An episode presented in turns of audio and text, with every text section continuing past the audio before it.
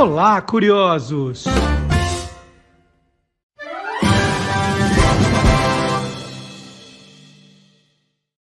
Bom dia, curioso! Bom dia, curiosa! Hoje é 5 de agosto de 2023, fim de férias, né? Férias de julho.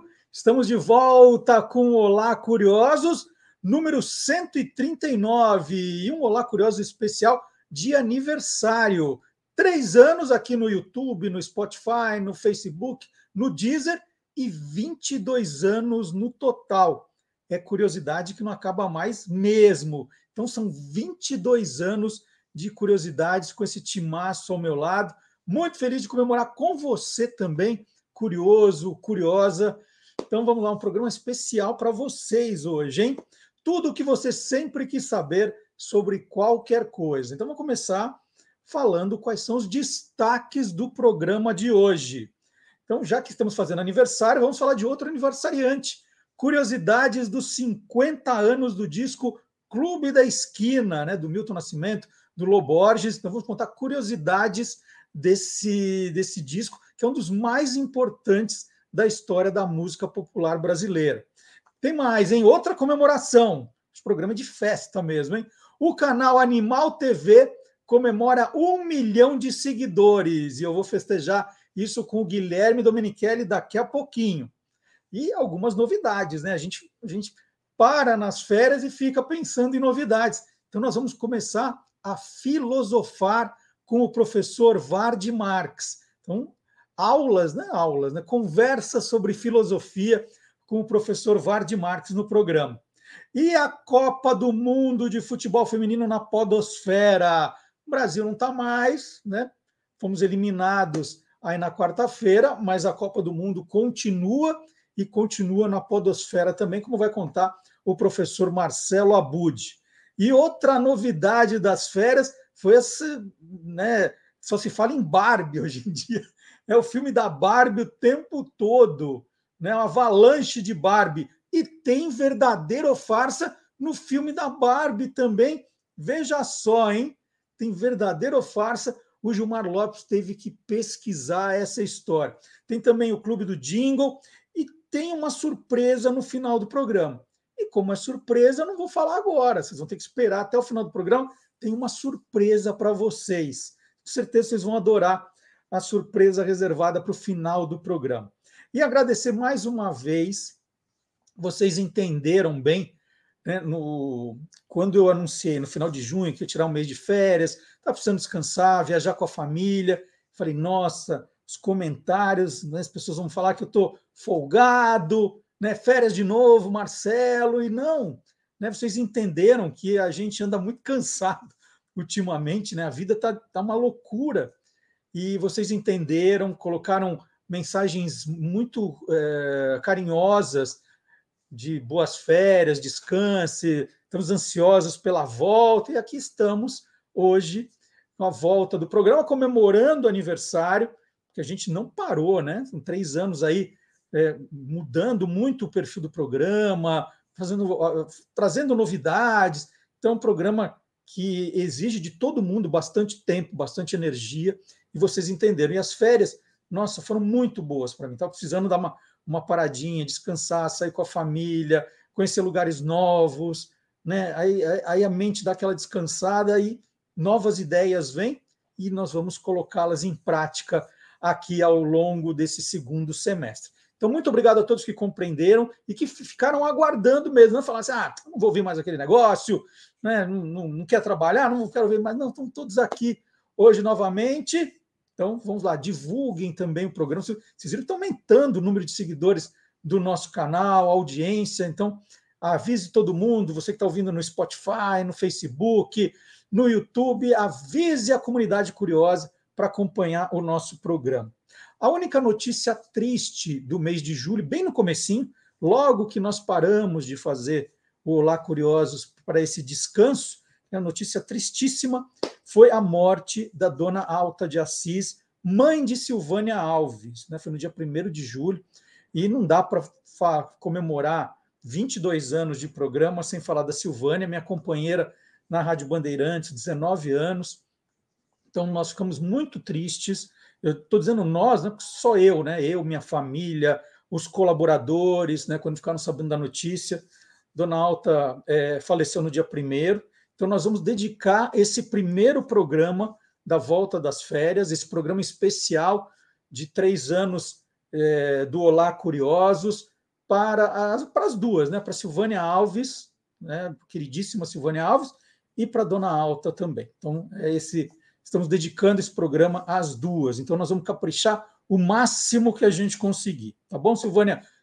Um beijo para você. E nós vamos abrir o programa com o Guilherme Domenichelli, que agora pode ser chamado de o homem com um milhão de seguidores. Gente, um milhão.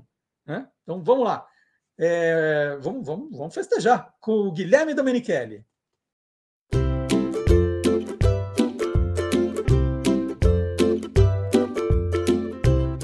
Soltando os bichos, com Guilherme Domenichelli. Parabéns, Guilherme! Um milhão de seguidores! Aí sim, hein? Obrigado, obrigado. Nossa, eu estou super feliz, Marcelo. Eu, a Raquel, toda, toda a família aqui, tá, a gente está muito contente com isso aí, com um milhão de Aliás, seguidores. Eu assisti o momento que você estava lá. Faltam dois, faltam dois. Aê! Foi isso, não foi? Foi, nós fizemos o cronômetro que tem no YouTube, né? O reloginho lá mostrando, vai virar, vai virar. Ficou eu, Raquel, minhas filhas aqui, as meninas. Pá, é, fizemos a festa lá, foi muito gostoso. Aí foi um milhão e um, um milhão e dois, você ali Isso, agradecendo. É, que bacana. Que dia foi exatamente? Cê, cê, cê, a gente sai de férias, você já pronto uma dessa. Que dia foi? Não lembro o dia. eu não lembro o dia exato, já faz. Não lembro, Marcelo. Eu tenho anotado algum lugar aqui no meu escritório. Mas, enfim, foi um dia muito marcante, mas eu não lembro a data certa, né?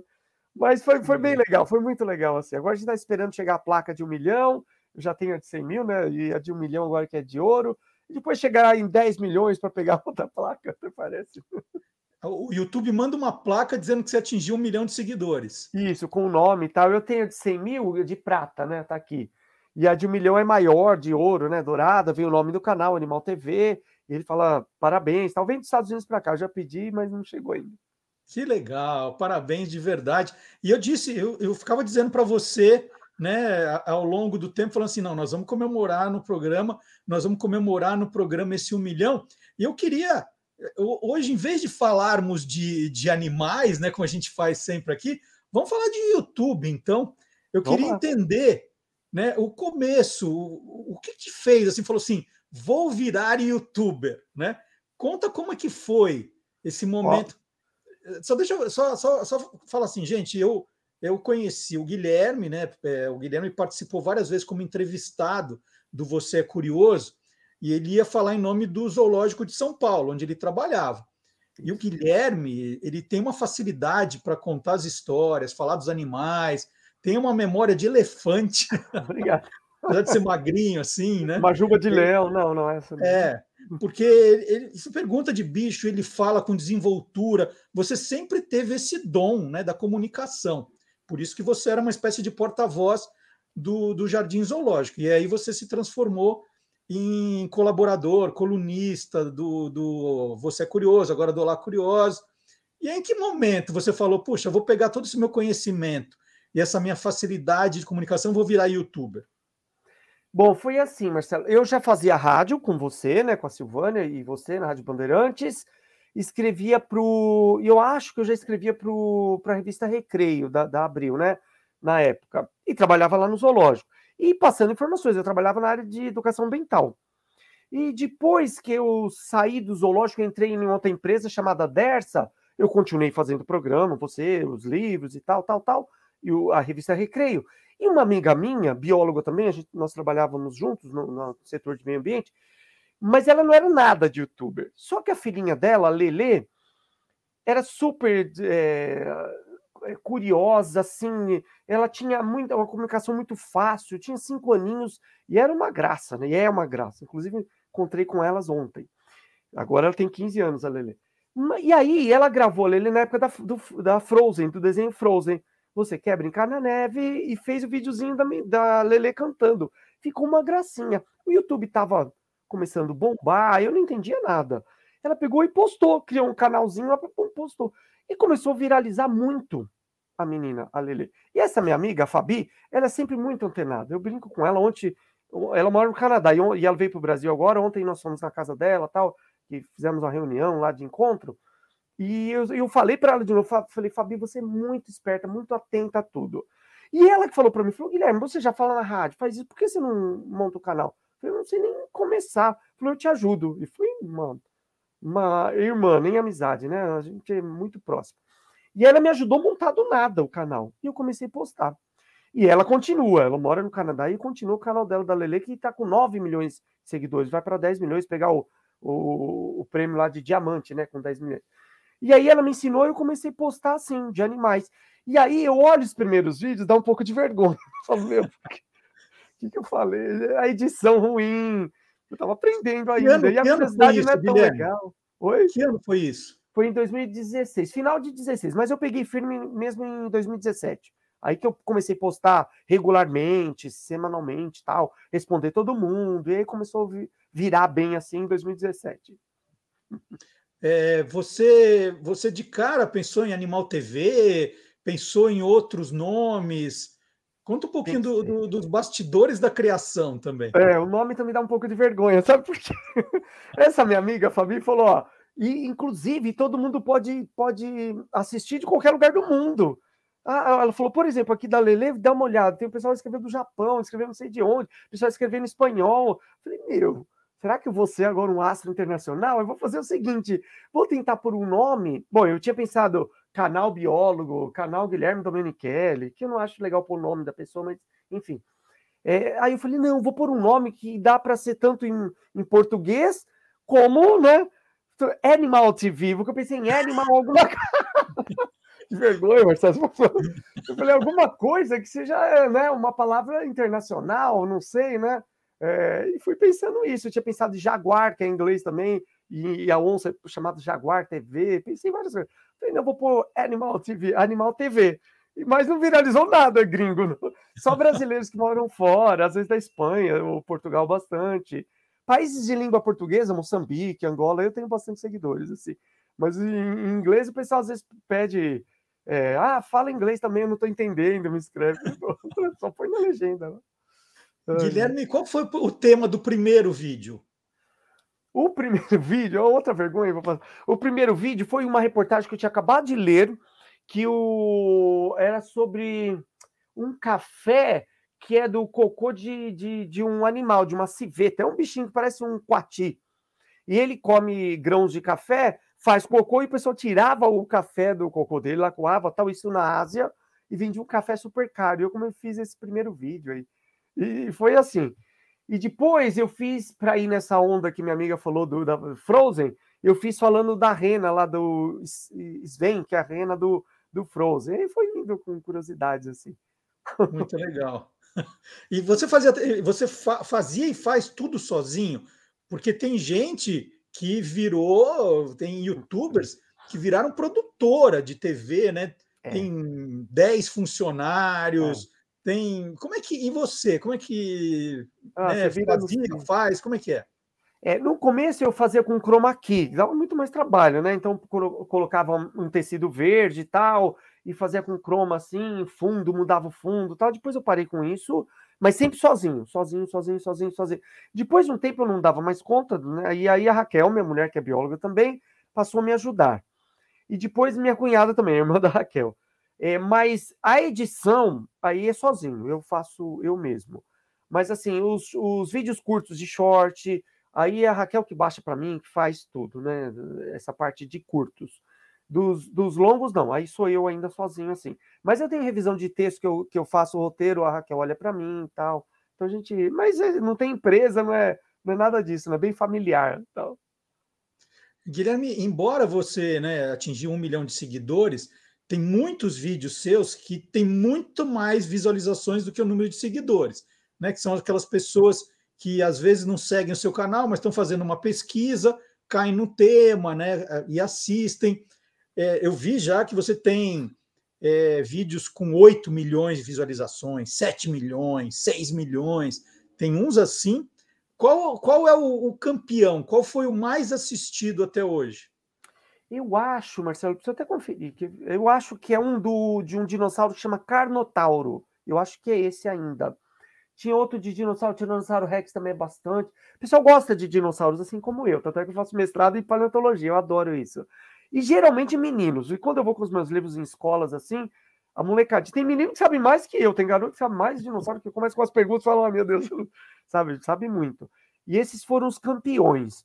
Outros, assim, com felinos, o pessoal gosta bastante também. São os que sempre viralizaram muito, assim. que mais? Deixa eu ver. Eu acho que é isso. Eu acho que foi o Carnotauro. Eu vou dar uma conferidinha rápida aqui, quer ver? Carnotauro, acho que é o, o mais assistido aqui, né? Ah, cadê ele aqui? Isso, é, é o Carnotauro. É o, e o Tiranossauro Rex. Então, é, são os, os, dinossauros aí que pegam bastante, assim. O pessoal gosta bastante. E tem muita concorrência, tem muita gente falando sobre animais no YouTube? Tem, tem, tem muita coisa. Principalmente fora, né? Gringos, assim, tem bastante gente nos Estados Unidos tal. No Brasil também tem, tem muita gente. Mas nunca é igual, Marcelo. Se eu pegar o mesmo tema que outra pessoa falou, se alguém copiar de mim, que existe também, é, vai, eu vou falar de orca, como já fiz vídeo de orca. Alguém vai e fala. Por mais que tenta seguir, nunca é igual. Então, cada um tem um jeito de falar, tem é um texto. Porque eu não pego o texto assim, já de, do, da internet, vou e leio. Eu pego eu de fontes que eu, que eu confio.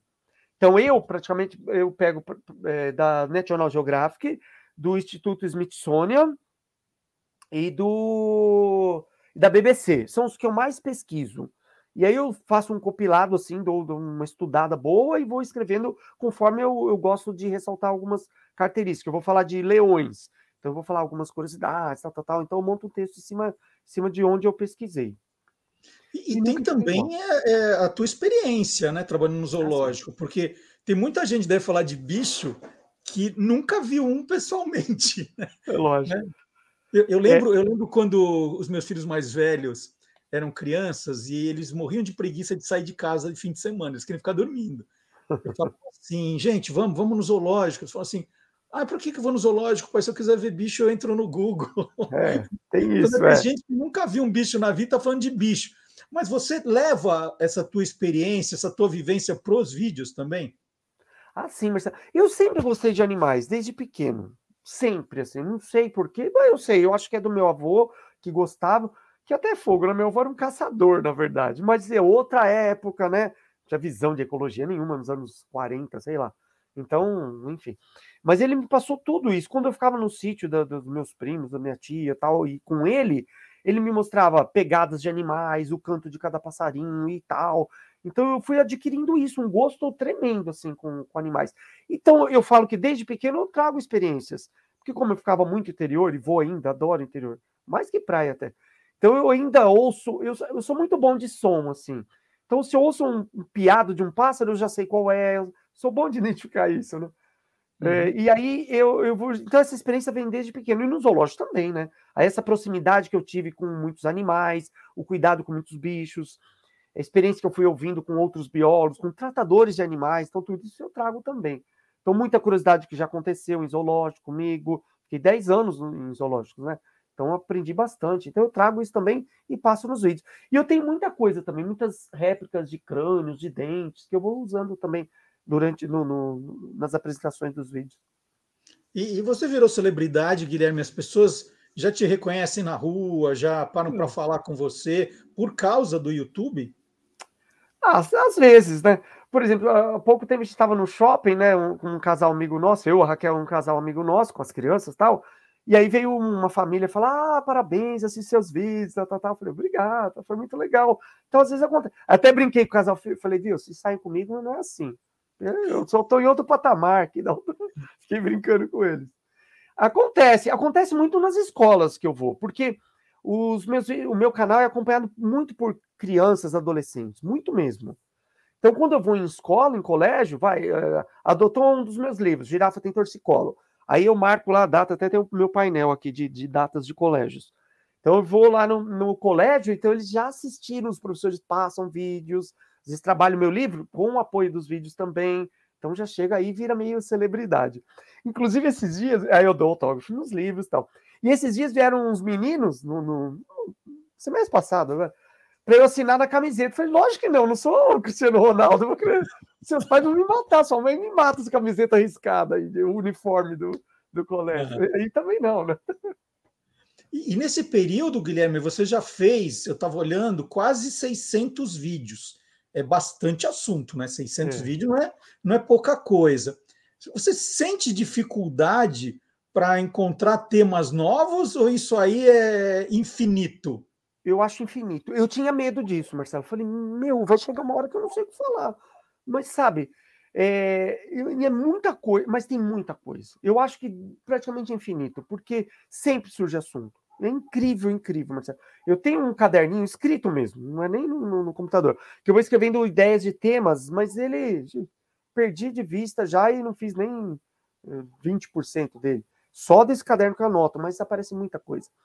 Eu procuro também não matar todos os assuntos. Num... Por exemplo, vou falar de elefante, vou falar vida, paixão e morte de elefante, tudo. Né? Então eu guardo alguma coisa. Então, como é a migração dos elefantes, como é a criação de filhotes. Então eu consigo fazer mais vídeos sobre o mesmo animal, né?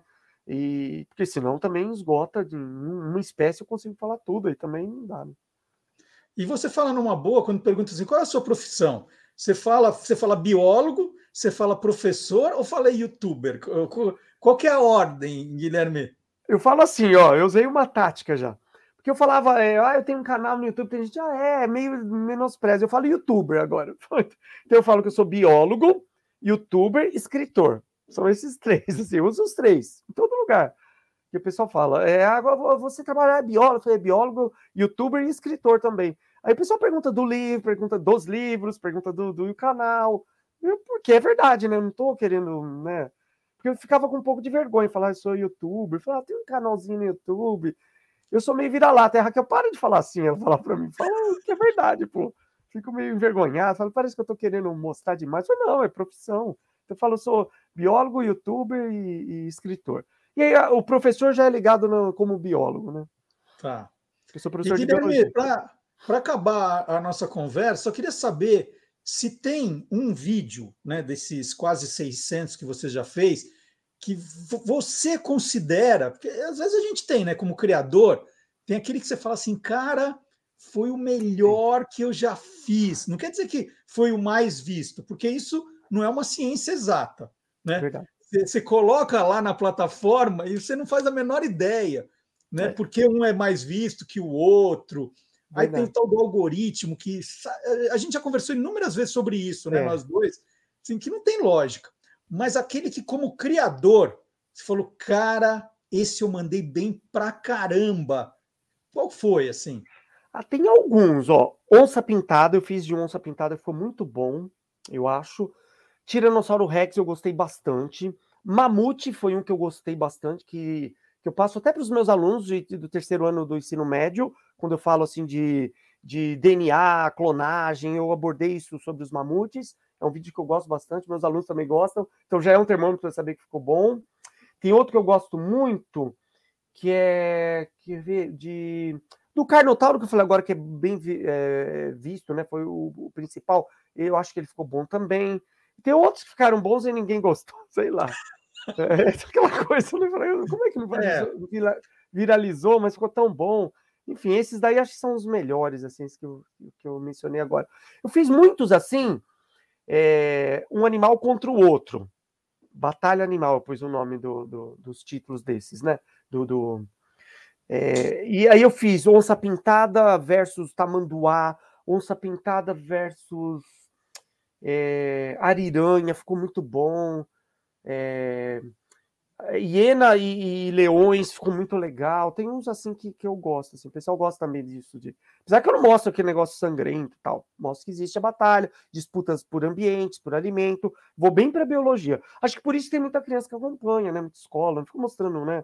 Só... O, público, o público principal são crianças. É, é ah, criança, criança. É, eu percebo que sim. Até eu tenho algumas coisas assim que me deixam muito emocionado. Assim, ano passado foi o ápice disso. Porque tem muitos, muitos pais que escrevem para mim: Ó, oh, meu filho te adora. Eu não sei, eu não entendo. Eu tenho crianças de três aninhos. Minha filha mais nova tem cinco, eu falei, três, nossa, que gosta muito. Então eu respondo, faço videozinho e mando. É, e não sei porquê, Marcelo, tem muitos autistas. E os pais, às vezes, ó, tenho dois casos assim muito de, de autistas vários, mas tem dois que chamaram atenção. Um que a mãe me escreveu falando, ó, muito obrigado, é emocionante. Muito obrigado, meu filho mudou na escola, mudou o comportamento, porque ele era muito retraído, muito fechado, não tinha amigos, e ele vai começa a assistir seu vídeo e decora, e ele vai contar de animais para os amigos, e está tendo um círculo de amizade muito bacana. Você ajudou, salvou a vida, sabe? É uma responsabilidade enorme, e eu não imagino onde a gente chega, né, com a internet. Uma coisa muito bacana. E tem outro também, o Luiz, que eu fui até para Fortaleza no passado, que a família falou: vem para cá, a gente recebe você. Eu fiquei cinco dias lá, agora eles vêm para São Paulo, que eu também fui na escola dele, lá em Fortaleza. É... e foi muito bacana, assim. Ele ficou um grande amigo meu, tenho a fotinho com ele aqui na, na minha escrivaninha. E assim, estão casos assim muito, muito é, emblemáticos, assim, com crianças assim. Muito legal. E aquelas imagens lindas que você põe nos vídeos, né? tem, tem umas coisas maravilhosas. São, são, vem de onde? É um banco de imagens? Você tem algum, um, algum arquivo com imagens? Como é que é? Tem. Eu tenho um banco de imagens legal de uma empresa que faz a gestão do, do, do meu canal, uma empresa é, canadense, inclusive. Então ela faz a gestão e me disponibiliza muita imagem bacana, muito, muito, muito. Então eu tenho um banco enorme assim de imagens de animais com alta resolução é praticamente de onde eu tiro, assim, dessa empresa, assim, desse banco de imagens que eu tenho aí. Muito e de legal. música também, né? De fundo de musical, de trilha, também eles disponibilizam para mim, assim, assim, tem direito tal, então não tem problema de eu gravar, para eu gravar. Muito bacana. Então, Guilherme, parabéns de novo, né? Um milhão de seguidores não é fácil, não. não Porque não é. uma coisa é conquistar e a outra é manter, né? É, não é fácil. Cansei é. de ficar e para aí e aquela conta demora, mas ó, que legal saber. que você está ali mantendo, aumentando o número de seguidores, fazendo um trabalho maravilhoso e muito orgulhoso de comemorar isso com você. Então, parabéns de novo, tá? Beleza, Marcelo, muito, muito obrigado. É, e é muito legal participar também com você no seu canal, com essas curiosidades. Como eu falo com os meus alunos, a curiosidade, a curiosidade que move o mundo, né? O homem só chegou onde chegou por causa da curiosidade. Então, essas curiosidades despertam outros interesses por outros assuntos, né? Por algo mais é, aprofundado sobre aquilo que a gente conta. Então eu, eu, procuro fazer isso, passar boas informações sobre a natureza, sobre os bichos, para que eles desenvolvam essa curiosidade. Não precisa ninguém virar biólogo, veterinário, mas que seja uma pessoa curiosa. E, e, e, o Olá Curiosos logo, logo te alcança. Faltam só 988 mil para a gente Ué, te pegar, viu? Estamos aí.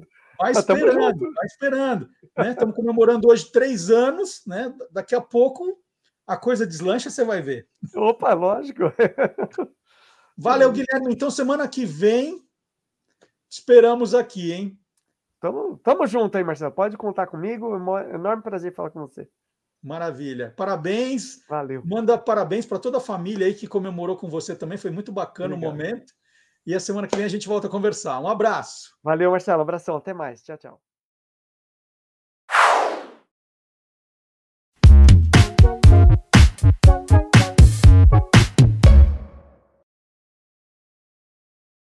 O Clube da Esquina, assinado por Milton Nascimento e Loborges, foi eleito o número um entre os 500 maiores álbuns brasileiros de todos os tempos.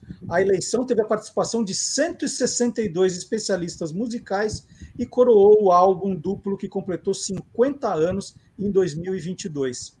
O álbum, com 21 faixas, ganhou também uma biografia, que está aqui na minha mão. De tudo se faz canção 50 anos do Clube da Esquina, que é um livro bilingue, bilíngue organizado por Márcio Borges, né, que é irmão do Lô Borges, e integrante do Clube da Esquina também, e pela jornalista e pesquisadora musical, a Cris Fuscaldo. A Cris é minha entrevistada de hoje. Ela escreveu vários livros, vou falar aqui o nome de alguns, né, ligados à música: Discobiografia Legionária, Discobiografia Mutante, álbuns que revolucionaram a música brasileira. Viver é Melhor que Sonhar, Os Últimos Caminhos de Belchior, junto com Marcelo Bortolotti, e Refazenda, O Interior Floresce na abertura da fase Re, de Gilberto Gil. A Cris também é diretora da Garota FM Books, né, que lançou o livro de Tudo Se Faz Canção, e é imortal da Academia Niteroiense de Letras. Cris, bom dia, Você era uma dessas 162 votantes do, do site Discoteca Básica do Ricardo Alexandre, que, elege, que elegeu esse, esses 500 maiores álbuns de todos os tempos? Bom, primeiro queria agradecer, Marcelo, e todo mundo que está acompanhando a gente aqui pela oportunidade de falar do Clube da Esquina, né? Que é um trabalho primoroso aí do Milton e do Lô. Obrigada pelo convite. E sim, eu fui uma das 162 votantes. É, quando o Ricardo Alexandre convidou né, para a gente para votar, né, essas pessoas para voltar, para votarem, a gente não sabia exatamente qual era o projeto, o que, que ia acontecer. É, era uma lista de 50 discos, é, o que é muito difícil, eu tenho muita dificuldade com esse negócio de top 1, top, top 5, top 10, top. Porque eu, tenho um monte de coisas favoritas, assim, na mesma medida, né? Que eu gosto na mesma medida. E aí, quando saiu aquele anúncio de que o Clube da Esquina tinha sido eleito número um, é, eu tinha acabado de. Quatro dias antes, eu e Márcio Borges tínhamos no, sentado para conversar e decidido fazer esse livro. Então, foi a certeza de que a gente estava no caminho certo. Tinha escolhido né, o momento certo para fazer esse livro sobre o Clube da Esquina. Mas quando você votou no 50, você, você fez a ordem também. O Clube da Esquina era o seu número um? Não, não era o meu número um. É, e, e, eu falei muito sobre isso até depois, né, ao longo das entrevistas que eu dei, é, nas entrevistas que eu dei ao longo do ano. É, o, o, Clube da Esquina, ele já foi meu número um, ele já saiu do meu número um. É, vários discos na minha vida passam por isso, porque eu mudo muito. E eu falei isso até para o Ricardo Alexandre na época. Eu falei, nossa, mas. Que ele falou, ah, você quer divulgar sua lista? Eu falei, não sei se eu quero divulgar a minha lista, porque ela muda toda hora. Eu estou fazendo uma coisa pontual ali, naquele mês, naquele momento de 2022, né? Que foi quando ele, ele solicitou essa lista. E aí o meu primeiro era o Tropical e Panis Circenses, que toda hora vai e vem também para o primeiro lugar. E tem muito a ver com o fato de eu estar tá imersa no, no, na época, né, em junho de 2022, a gente lançou, o Google Arts and Culture lançou um museu virtual chamado Ritmo de Gil, sobre Gilberto Gil, e eu fui curadora desse museu. Eu fiquei quase quatro anos imersa no acervo e na vida e na obra de Gilberto Gil. É, e, e, e, tinha acabado também de terminar esse livro que você citou, o Refazenda. Esse livro ele foi lançado agora, até depois do Clube da Esquina, mas ele foi entregue antes para o Sesc, né? Esse foi lançado pela Edições Sesc. Então eu estava vivendo a, tropica, a Tropicália, o Gilberto Gil, aquele universo todo na veia, eu sempre falo isso aí, eu não, não, não tenho problema nenhum em falar que meu top 1 de bandas do mundo é Mutantes, minha banda favorita é Mutantes, então como ela tá ali no Panis et Circenses também, é, no Tropicalia, né, o Panis et Circenses, que é o disco coletivo de 1968 dos tropicalistas, então como o Mutante está lá, também é um disco que favorece, que volta para a lista né, com mais frequência, né? Mas o Clube da Esquina está em alguma posição da minha lista, que eu não lembro qual é agora, né? Porque, claro, que o tempo já passou é, e ele está lá, é, não me lembro nem se está no top 10, porque naquele momento eu estava bastante distante do Clube da Esquina. Loucura, né? E aí então, foi só então, voltar é que... a mexer no livro que já de novo voltou lá para cima do, do, ranking. Então, como é que surgiu a, a ideia de, de fazer a biografia do, do disco? Né? Como é que foi o teu contato com o Márcio? para vocês começarem a organizar o livro? Olha, tem coisas que a gente corre muito atrás na vida, né? E às vezes até tem dificuldade de realizar. Eu tenho alguns projetos que são até sofridos na minha história porque eu não consegui ter, re, terminar é, ou realizar ou terminar. Tem projetos que, que, estão pela metade, que tem anos que eu estou trabalhando e às vezes a, a vida não ajuda, o mercado não ajuda, o momento não é o momento, aquelas coisas. E o Clube da Esquina eu amo desde que eu nasci. Meu avô era mineiro e meu pai sempre ouviu isso muito em casa. A minha formação musical tem muito a ver com o que meu pai escutava em casa. E depois, claro, eu tive minhas descobertas solitárias, sozinha, né? É, mas criança eu ouvi muito Milton, é, Lô, Beto Guedes, Flávio Venturini, todos esses mineiros e, Clube da, e tudo do Clube da Esquina. É, mas eu não pensava muito em trabalhar com isso, assim, não, não era uma coisa que eu pensava. Aí é, quando teve essa história de que em 2022 esse álbum faria 50 anos, quando começou a se ventilar isso no ano anterior, é, antes de podcast, desse ranking, antes disso tudo, é, eu, eu tenho um trabalho na Prefeitura de Niterói, desde 2001, é, estou é, dirigindo o selo de literatura que se chama Niterói Livros, E o presidente da Fundação de Arte daquele momento, que era o Marco Sabino, estava produzindo um festival chamado Mar Azul. Ele me chamou para conversar e falou: Olha, Niterói foi o lugar onde Milton e Lô moraram. Eu falei: É, eu sei disso e tal. Eles moraram em Niterói para fazer, para pré-produzir o álbum Clube da Esquina, em 1971. E em 72 fizeram o álbum. Então, em 2022 vai ter é, a celebração dos 50 anos e eu quero fazer um festival em Niterói chamado Festival Mar Azul com toda essa galera, quem, quem der para trazer. E eu quero você envolvida nisso, que ele me conhece como pesquisadora musical. Não era nem tanto pelo selo, né? Aí ele falou: vê pelo selo Niterói se tem alguém que tem livro para a gente fazer alguma ação de livros. Aí eu falei: sim, Márcio Borges tem um livro, Os Sonhos Não Envelhecem. É, o Wagner Tiso tem um outro livro. Eu dei aquela mapeada nos, né, nos, nos mineiros que tinham livros que poderia fazer alguma ação. E aí comecei a, a ir atrás deles para conversar sobre essas possíveis ações. E o Sabino também já tinha me falado que ia fazer abertura, na abertura do festival, uma mesa de debate no Teatro Municipal de Niterói e queria que eu mediasse. Falei, então tá bom, vou, vou interagir então com essa turma, né?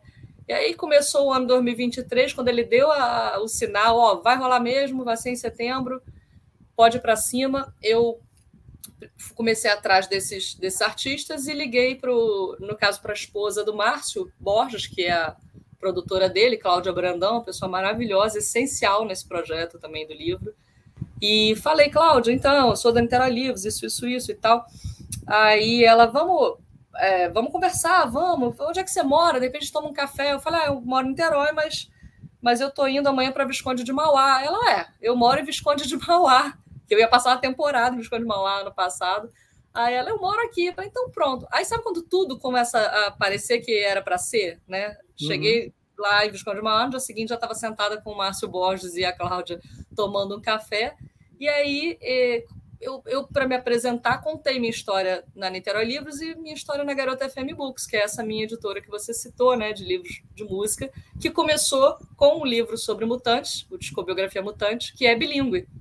Aí, quando eu contei para eles que tinha feito um livro bilíngue, que tinha lançado nos Estados Unidos e que fazia minha, pela minha própria editora, me deu essa liberdade né, de circular e tudo, eles falaram: nossa, era isso que a gente queria daquele livro que eles fizeram nos 40 anos do Clube da Esquina. É, será que a gente não faz uma, uma reedição daquele livro? Eu falei: olha, então vamos fazer um livro novo. A gente pode usar uma parte daquele material, mas vamos falar desse momento, desses né, 50 anos e tudo que está acontecendo, é festival, é tanta coisa que está acontecendo, tinha tido propaganda na televisão, né? é, com Milton Nascimento Loborges, tantas exposições, enfim, tinha uma infinidade de coisas acontecendo além do Festival Mar Azul. E aí, pronto, neste primeiro dia, sentados num café, a gente já saiu com um projeto idealizado.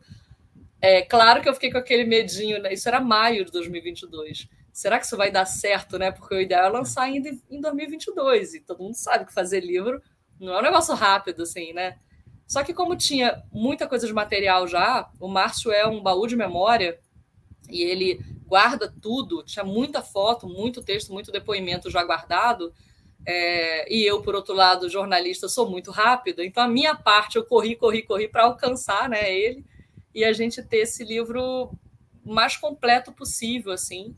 E deu certo, né? Lançamos em dezembro e ficamos super amigos, super parceiros, e isso acho que foi super mágico porque de todas as dificuldades que eu citei no início, né, esse foi o mais fácil de fazer, porque o Márcio é uma pessoa deliciosa de lidar, a Cláudia é super interessada, interessante também. O meu marido, que é meu sócio, Marco Konopak, também chegou junto, e aí parte financeira, administrativa. Foi assim, uma força-tarefa quatro para a gente realizar, e realizamos e já lançamos em quase 20 cidades desde dezembro. Que legal. Bom, só para falar um pouquinho da estrutura, né, do, de tudo se fez se faz canção, é, você começa com a história né, do, do Clube da Esquina, depois tem os depoimentos, e depoimentos, quando a Cris fala de todo mundo, é todo mundo mesmo, né, gente? Tem o depoimento do Milton, do Lô, do Beto Guedes, do Ronaldo Bastos, do Toninho Horta, do Fernando Brant, por aí vai, né? Vai contando a história de cada um. Depois tem é, as histórias de todas as canções, né? De, é, são, são depoimentos, né? são, são textos para cada uma da, das músicas, e depois todas essas homenagens que foram feitas para os 50 anos do, do Clube da Esquina. Então, só para a gente contar algumas curiosidades, Cris, É, quem que batizou de Clube da Esquina e por que virou Clube da Esquina?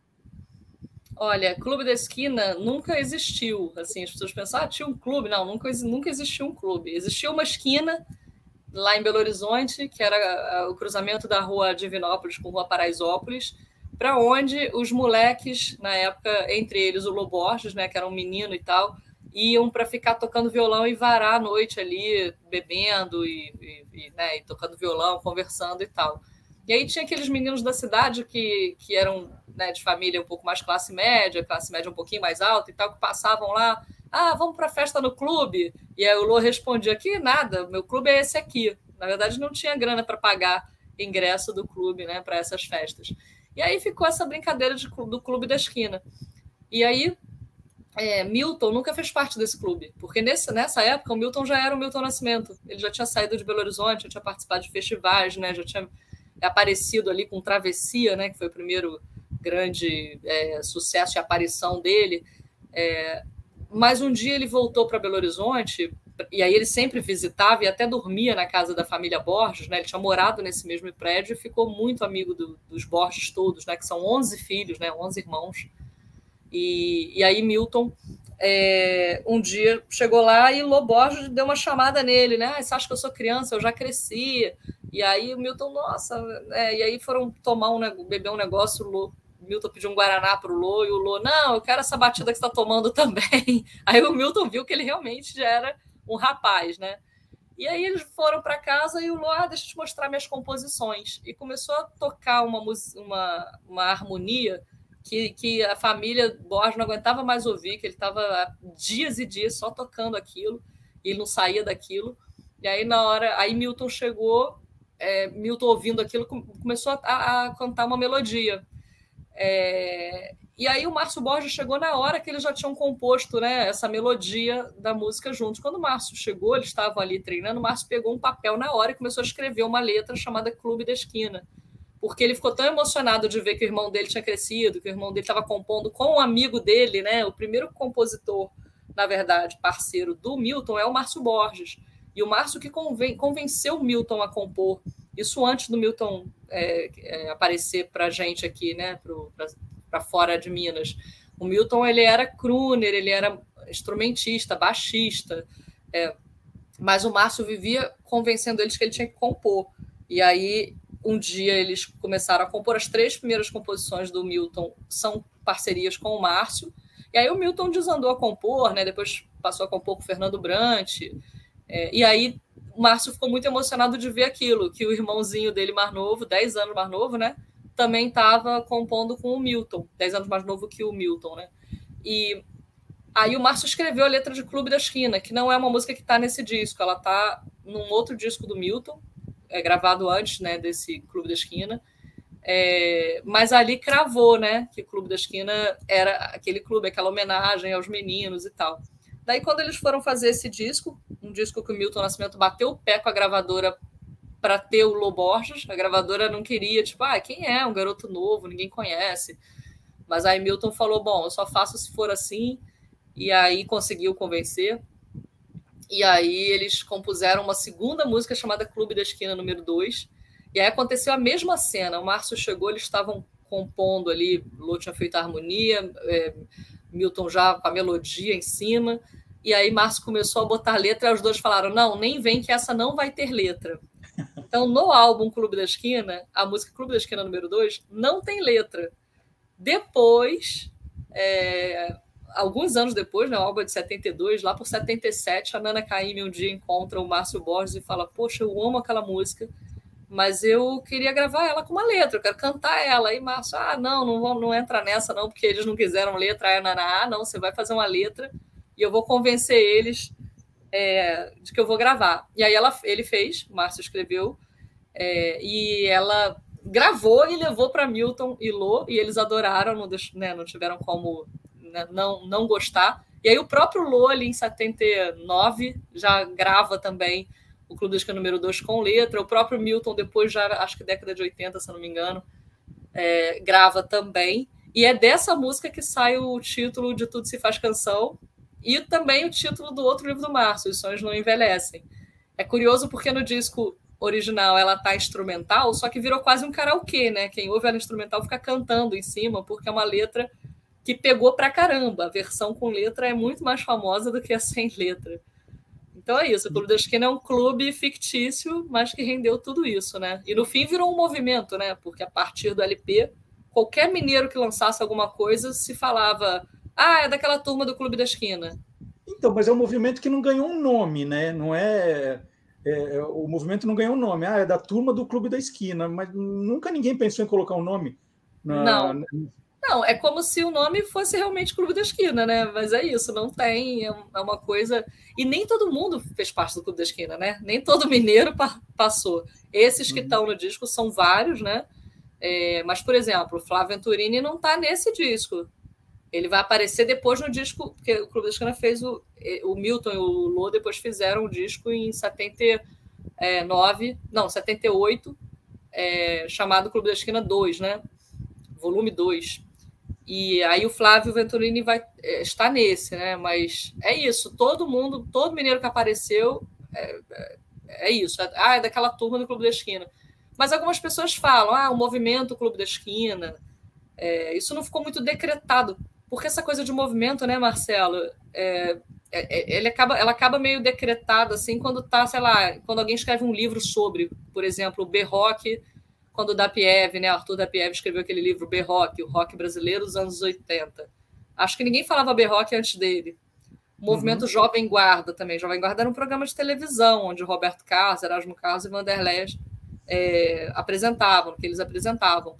Mas depois ficou, virou um movimento, se eu não me engano, foi com o livro do Marcelo Frois, ou mais ou menos naquela época, ou alguém fez, falou em algum momento, enfim, eu não tenho muita certeza, mas sempre é isso, tem que cravar, né, de alguma forma. Então, o Clube da Esquina ninguém fez isso, mas a gente, entre a gente, a gente meio que fala como se fosse um movimento. Eu acho até que no meu texto eu coloco um LP, é, não, um, um encontro que virou disco e que virou movimento.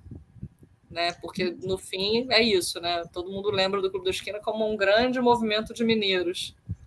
E eram influenciados por quem, Cris? Quem que eram as grandes influências aí do Milton, do Lo, do Loe, que, estão muito presentes nesse, nesse disco?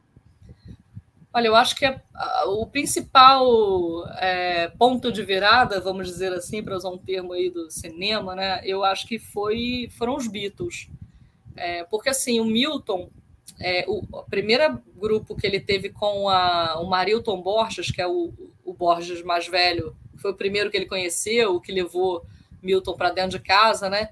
O primeiro grupo chamava Evoluçamba. Parece um uhum. nome de grupo de pagode dos anos 90. Sim. Só que não, era um grupo, na verdade, de samba, de aquele samba antigo, né? Aquela música que tocava ali naquela época. E um pouquinho de jazz também, né? Ele também gostava muito de jazz na época, o, o Milton, né? O Wagner Tiso. O Wagner Tiso foi o primeiro amigo da música do Milton. Ele também era de três pontas. Milton e eles conheceram em Três Pontas. E aí, é, na adolescência, o, o Wagner foi para Alfenas. E aí o Milton acabou indo junto. E aí eles começaram banda de baile, circulavam muito pelo sul de Minas com a banda de baile e tal. E aí depois o Wagner foi para Belo Horizonte, aí Milton foi também. E aí em BH, além do Wagner, ele também acabou conhecendo outros músicos, né, outros grupos. E aí era isso, ia do jazz ao, ao baile, né? A música de baile, passando pelo samba, é, aquele samba antigo, né? Estamos falando aí da década de 60, né? E aí o Lô é, chega bitomaníaco. O Lô tinha uma banda com Beto Guedes chamada The Beavers, que era uma banda cover de Beatles.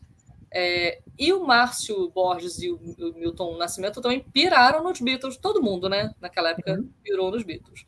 Mas o Lô era muito, era tipo, né, coisa, coisa favorita dele. Apesar dele também ter curtido o João Gilberto, toda essa essa onda bossa nova e tal, que também foi muito importante para os músicos, né? Muitos músicos, todos os músicos prestaram atenção nisso que estava acontecendo, né?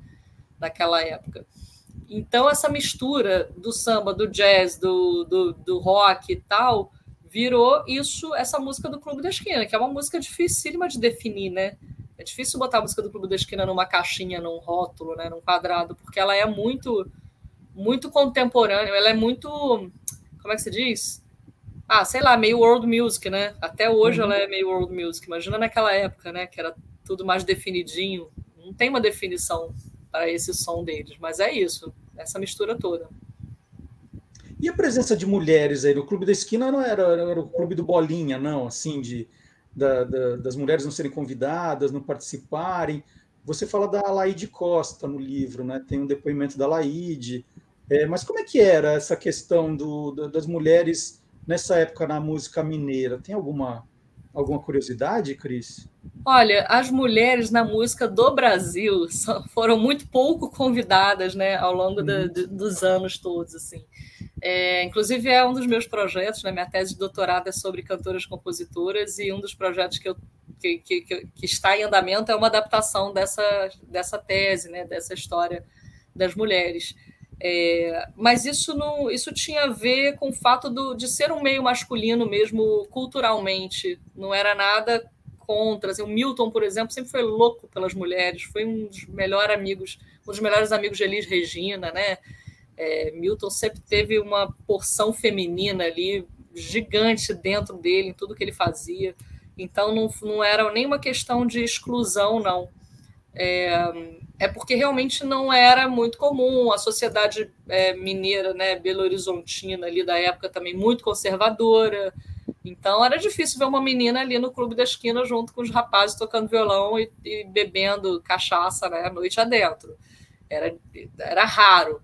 Né? Mas, por exemplo, é interessante que a Martinha, que é uma cantora e compositora da Jovem Guarda, ela foi muito amiga dessa galera, assim, de, de é, Wagner Tiso, Gilberto é, Elmir Deodato, é, enfim, vários de, desses rapazes né, que circulavam pela música frequentavam a casa dela. Era mais, é, acontecia mais assim, né, dos, quando tinha um apego, assim, uma amizade, os rapazes irem na casa das moças do que elas ficarem soltas por, a, por aí, né? É, os pais normalmente não deixavam. Mas a Martinha logo, logo saiu de BH para São Paulo a convite de Roberto Carlos para ser contratada pelo programa Jovem Guarda, né? E ser uma das atrações do programa. E o Roberto gravou músicas dela, né? É, ela também começou a gravar discos, e isso foi na década de 60. Então, é, é isso, não durou muito, não. Poderia ser Martinha, uma personagem dessa história, por exemplo. Mas a Laide Costa foi uma, foi uma coisa meio por acaso, foi uma dessas desses encantamentos que o Milton tinha. Ele foi assistir a um programa de televisão e viu, encontrou né, nesse programa a Laide e viu ela cantando, né? É... E aí ele se encantou, ficou doidinho com, com a Laide, que, nossa, é uma cantora maravilhosa, né? É dessas cantoras que mereciam estar tá muito, né? Estar né, né, muito mais espaço aí, está, é, enfim, mas é isso, né? Sofreu apagamento durante muito tempo, essas coisas que, que muitas mulheres passaram. Mas ele ficou encantado e convidou ela, falou: "Ah, tô gravando um disco, você não quer participar?" Cantando exatamente essa música. Essa música é, se chama Me Deixa em Paz, que era uma marchinha, né, de carnaval, tipo uma marchinha de carnaval. E ela cantava de um jeito mais melancólico, assim, que não era muito em ritmo de marcha. E aí ele convidou e ela topou. Ela até conta que ele demorou um pouco a procurar, ela achou que tinha sido meio papo furado, mas é porque ele demor, né, o disco demorou um pouco a, a ser produzido de fato.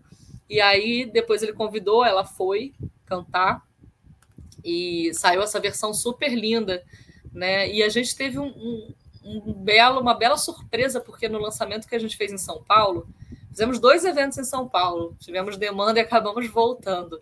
E no primeiro, a gente fez na sede da Quarup, que é uma gravadora né, e editora também, e parceira nossa, e convidou a gente a abrir o espaço lá da casa Quarup para a gente fazer o evento, eu e o Márcio Borges. E aí o Telo Borges, irmão do Márcio, tocou umas músicas e a Laís Costa esteve lá com a gente e deu uma palhinha, cantou Me Deixa Uau. em Paz, aos 84 anos. E foi assim, emocionante demais. Imagina, Márcio Borges chorou, né? Foi uma coisa linda. Que sensacional. E quem está acompanhando a nossa entrevista por vídeo viu que a Cris tem ao lado dela ali na, atrás o, é o, o, Clube da Esquina, né? É o, é o, é o disco. É, você diz no livro que não que era meio raro as, as gravadoras aceitarem fazer álbum duplo naquela época, e o Milton já, já foi para o álbum duplo. Quais, quais, outras curiosidades tem, você podia destacar assim, desse, desse lançamento do, do, do disco em 72? Bom, é, na verdade, não existia álbum duplo no Brasil, né? O Milton veio com essa ideia e a gravadora, nossa, tá doido, não? Como assim e tal? E aí acabou que ele não foi o primeiro a ser lançado, porque a Gal Costa lançou o Fatal é, um pouquinho antes do Clube da Esquina. Mas o Fatal era um disco de show, né? Era um show da Gal que virou disco. Então também era como se tivesse virado um disco duplo para caber o show, né? Para caber o repertório. O Clube da Esquina não, foi um disco duplo pensado para ser duplo, né? É, os discos antigamente, quem, quem nasceu, quem está assistindo a gente e nasceu ou vive a era do streaming, né? já deve ter escutado falar que antigamente o disco tinha uma historinha, né? Ele, o, o artista pensava o disco assim, o lado A, o lado B, aí aqui no caso o lado C e o lado D, né? Mas seria mais ou menos assim, é, é, com uma, uma, uma, com nuances, né? Assim, músicas escolhidas para para fazer aquele lado A ser assim, o lado B ser assado, né? Então, esse disco foi muito pensado dessa maneira. E a gravadora achou que Milton estava é, doido em tudo, né? Trazer um garoto novo, que era o Loborges, né? Como eu já contei, que ninguém conhecia, é, fazer um disco duplo, que era um negócio totalmente anticomercial, até porque era mais caro e tudo, e mais, um disco que não tinha o nome dos artistas na capa. Quando o disco estava pronto, que eles vieram com a capa que eles queriam, isso aqui é uma foto de um fotógrafo chamado Cafi, que era o fotógrafo que estava acompanhando muito eles, assim, era muito amigo do Ronaldo Bastos, que também é um dos compositores, né? É, e aí o Cafi fez essa foto aqui, é, na, ali na, na, região serrana de, de Fluminense, é, de, perto de Friburgo e tal, que a família do Ronaldo Bastos tinha fazenda, tinha sítio lá. E aí eles viram essa cena aqui e meio que pensaram, né? Parece o Milton e o Loborges quando criança. Uhum. Só que não, porque eles nem se conheciam e a diferença uhum. de, idade, de idade, inclusive, nem permitiria uma foto como essa dos dois. Mas a capa é muito simbólica nesse sentido. É, e aí vieram com a capa sem nome, sem nada escrito na frente. E a gravadora falou: vocês estão doidos, como é que vai botar uma capa na loja que não tem nem o nome do artista, né? Aí obrigaram eles, vou virar ela aqui, a fazer uma contracapa com o nome Milton Nascimento, Loborges, Clube da Esquina, e uma foto que tivesse os dois. Aí a foto é Milton, Lô e um monte de criança aqui andando né, por Belo Horizonte. Aí, uma curiosidade sobre, mais além né, sobre isso, a orientação da gravadora nas lojas era botar o disco assim, com a capa, é, com a contracapa, na verdade, virada para frente para as pessoas poderem ver o nome né, de quem era o disco. Mas os lojistas começaram a perceber que naturalmente as pessoas olhavam o disco todo e depois elas viravam e botavam os, dois meninos, né? Botavam a capa real sem o nome virada para frente na prateleira. Aí os lojistas pararam de botar o disco ao contrário. Essa orientação da gravadora era furada, entendeu? O disco estava vendendo mais assim, né, com os meninos na capa, do que do outro jeito.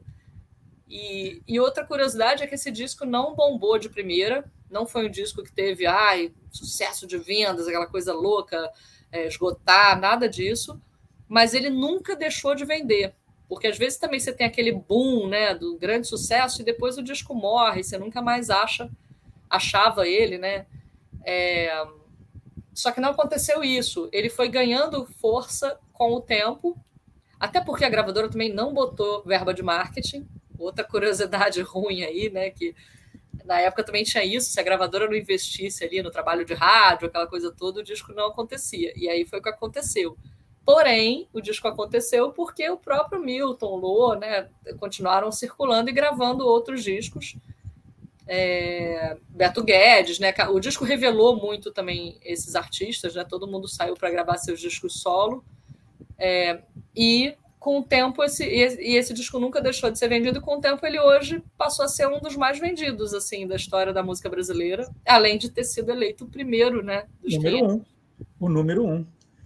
Olha, muito, muito legal a conversa aqui com a Cris Fuscaldo. E eu vou mostrar de novo a capa de Tudo Se Faz Canção. É o livro lançado ano passado, né, quando o Clube da Esquina, o primeiro, esse que está com a Cris no cenário, completou 50 anos. Um lançamento da Garota FM Books, que é a editora da própria Cris. Tem outros projetos ligados à música, como eu apresentei no começo. E queria. E, e olha, só colocar na internet, gente, é muito fácil de achar, de encontrar, de comprar. E é um livro muito bacana, porque conta a história do disco, já falei aqui. Depois tem um depoimento de toda a turma do Clube da Esquina. E depois a história de música por música, é, do 1 e do 2, né, Cris? Não é só do Clube da Esquina 1, tem o Clube da Esquina 2 aqui também. Tá Exatamente. Tá contado. Queria muito agradecer essa. Ah, é, é, já falei, mas o livro é inteirinho bilíngue. E é inteirinho, não é que vai resumindo, não. É, dá, dá Português pra... e inglês, porque é, tem. A gente descobriu, eu descobri com o livro do Mutante que tem muito fã de música brasileira no mundo todo e uma demanda gigante. E a gente tem que contar a nossa história, gente. A gente não pode deixar a nossa história morrer. Então, é um esforço aí para tentar né, chegar. E já teve lançamento nos Estados Unidos, o Márcio já fez. Faremos outros e já estamos vendendo para fora do Brasil, ou seja, o da Esquina também bomba lá fora. E, e, a Garota FM Books tem um site? Qual que é o site? Como que tem? É garotafm.com.br www.garotafm.com.br. A gente vende pelo site. Também estamos em várias lojas aí do Brasil, mas também vendemos direto pelo site. E se acompanhar, é, principalmente o meu Instagram, que eu sou mais ativa, a gente vai dando, eu vou dando muito notícia, e o da Garota FM também, né? A gente vai dando muita notícia dos eventos, do lançamento. Então, se você quer encontrar Márcio Borges aí, e, e eu, né, pelo caminho, procure saber, porque a gente não parou, não. A gente está animado aí de. A gente está brincando com essa história de book tour, né? Que se faz muito nos Estados Unidos, mas no Brasil os escritores precisam fazer mais, que é tentar chegar mais no, no público, nas cidades, não ficar aqui né, nas nossas cidades, nos centros, né? Rio, São Paulo, né, BH. E é o que a gente está fazendo. Já fomos a Nordeste, Centro-Oeste, planos de ir para o Sul em breve, enfim. Que legal. Sucesso, então, Cris. Muito legal ter você aqui no, no terceiro aniversário do, do, nosso podcast, nosso videocast. A gente queria comemorar de um jeito especial e com o Clube da Esquina foi sensacional. Muito obrigado. Quando tiver livro novo, avisa. Agora a gente já está em contato. E, e bom final de semana para você, tá bom? Obrigada e parabéns ao videocast. Obrigada demais pelo convite. Obrigado. Tchau, Cris. Bom, e tem uma curiosidade sobre a capa do disco Clube da Esquina, né, que a Cris mostrou ali, né, que estava é, enfeitando o cenário dela. Aqueles dois meninos da foto, eles foram identificados por uma reportagem do jornal O Estado de Minas em 2012. Né, quando o disco estava completando 40 anos, uma repórter foi atrás para descobrir quem eram os dois garotos, para saber onde a foto tinha sido feita, né, numa fazenda, assim tal, e ela descobriu. Então, isso há 10 anos atrás. É, quem são os meninos? É, o Antônio Carlos Rosa de Oliveira, que o apelido na época era Cacau, que é o menino negro, e o José Antônio Rimes, que o apelido era Tonho, que é o menino branco, né? E, e o curioso, que eles foram procurados pela repórter e eles não faziam ideia, olha, 40 anos depois, 1970, 1972, 2012, eles não sabiam que eles estavam, é, a foto deles é, estava na numa das capas de disco mais icônicas do, do Brasil. E aí, em 2012, eles entraram com um processo, estão pedindo na justiça, é um processo ainda que está se arrastando, eles pedem na justiça 500 mil reais por danos morais e uso indevido é, da imagem. Então, é um processo que são 10 anos, que avançou muito pouco, essa aí, né, a reportagem trouxe também que a foto da capa do Clube da Esquina foi tirada em 1971 numa fazenda nos arredores de Nova Friburgo, no Rio de Janeiro. Tonho e Cacau tinham ali entre 7 e 8 anos, eles estudavam juntos e os pais trabalhavam como campeiros em uma fazenda na região. E aí a reportagem mostrou é, que o Cacau trabalha como jardineiro e o Tonho como repositor em um supermercado. Eles têm hoje 59, 58 anos e seguem morando ali em Nova Friburgo. Então, mais uma curiosidade dos 50 anos do Clube da Esquina. E também comemorar aí o sucesso do Guia dos Curiosos nas redes sociais, aumentando o número de seguidores, hum, vídeos alcançando aí marcas maravilhosas. É motivo de muita comemoração. E durante as férias, nós continuamos mantendo os vídeos. Fomos publicando menos, mas publicando alguns vídeos nas redes sociais. E eu vou agora exibir um deles. Chegou na marca aí de um milhão de visualizações, foi sensacional, que é um vídeo contando a história das bonequinhas Fofolete.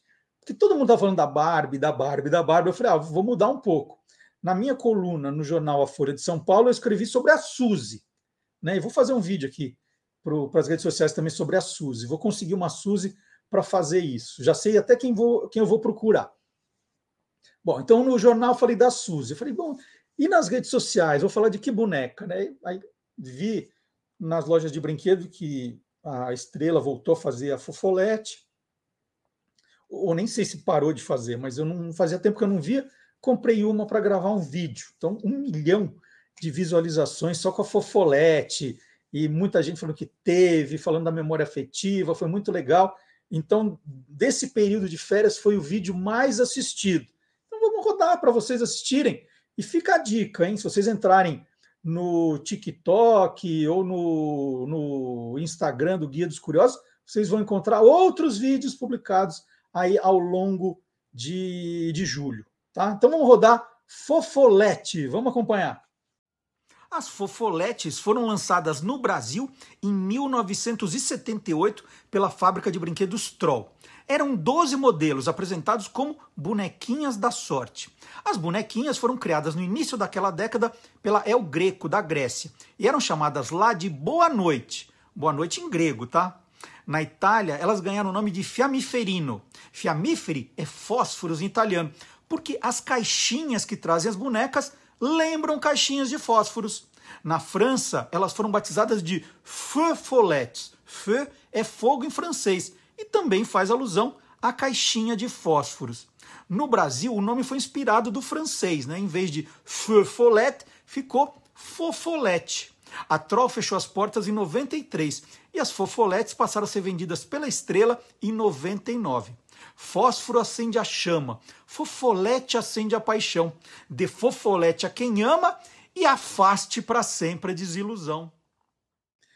Então viram, né? A historinha da fofolete, um minuto, ali um vídeo curtinho, você tem outros, pode ver uma coleção enorme no Guia dos Curiosos. Né? O Guia dos Curiosos está no, no Facebook, no Twitter, agora não pode chamar de Twitter, né? É X, está no X no Instagram e no TikTok. Esse, esse Twitter também, ó, tá assim, ó.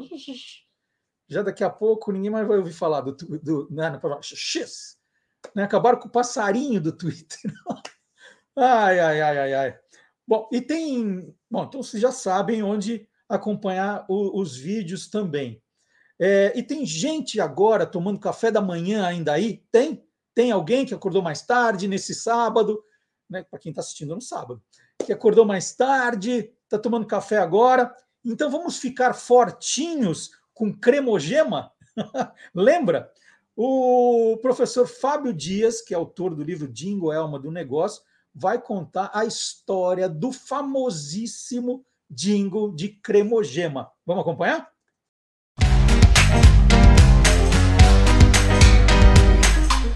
Clube do Dingo.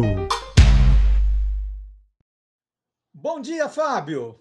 Bom dia, Marcelo. Tudo bem?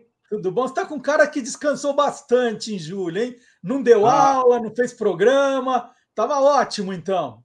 Foi bom, foi bom. Mas começa a dar saudade também, não é? bom, mas aqui estamos de volta. Aqui estamos de volta. De volta e, e, e, o Fábio já preparou. Ele volta assim com tudo, gente.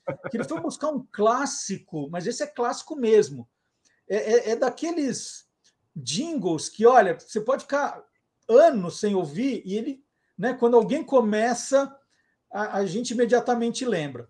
Só há uma controvérsia se de fato essa aqui é a coisa mais gostosa desse mundo. É, pois é. É, é Fábio. Para muita gente é. Hoje a gente vai falar do jingle, famoso jingle de cremogema.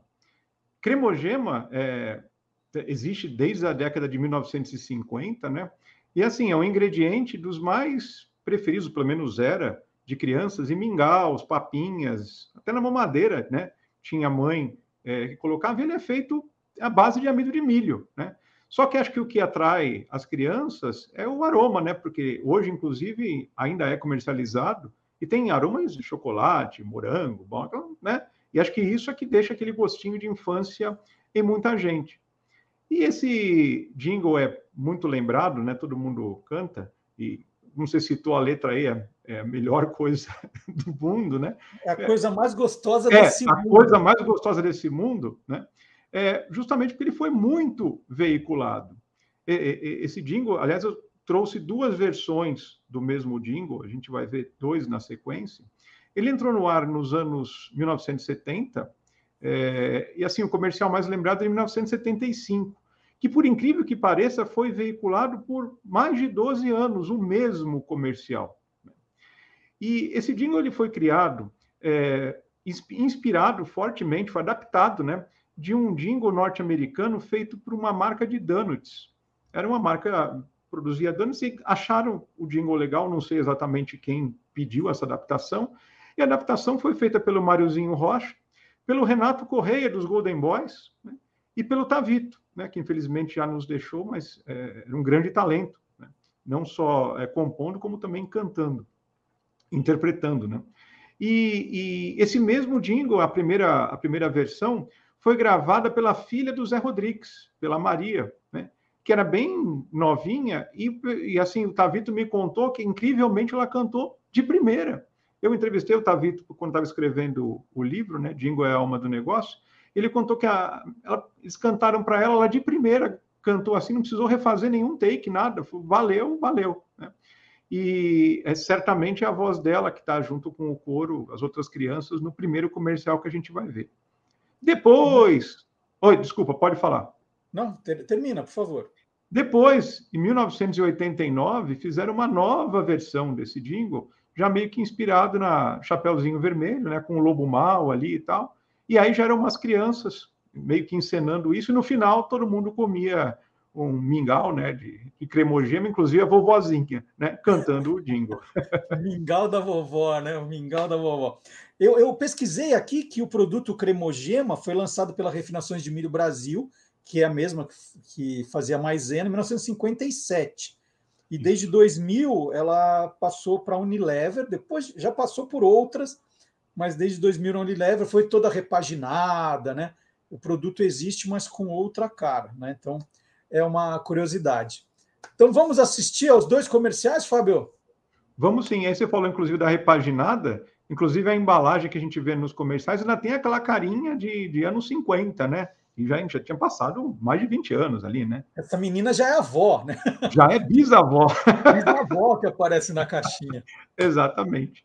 Então vamos ver a semana que vem está de volta. Combinado? Combinado. Um abraço, até sábado que vem. Outro, boa semana para todos. Crema, crema, crema, gema,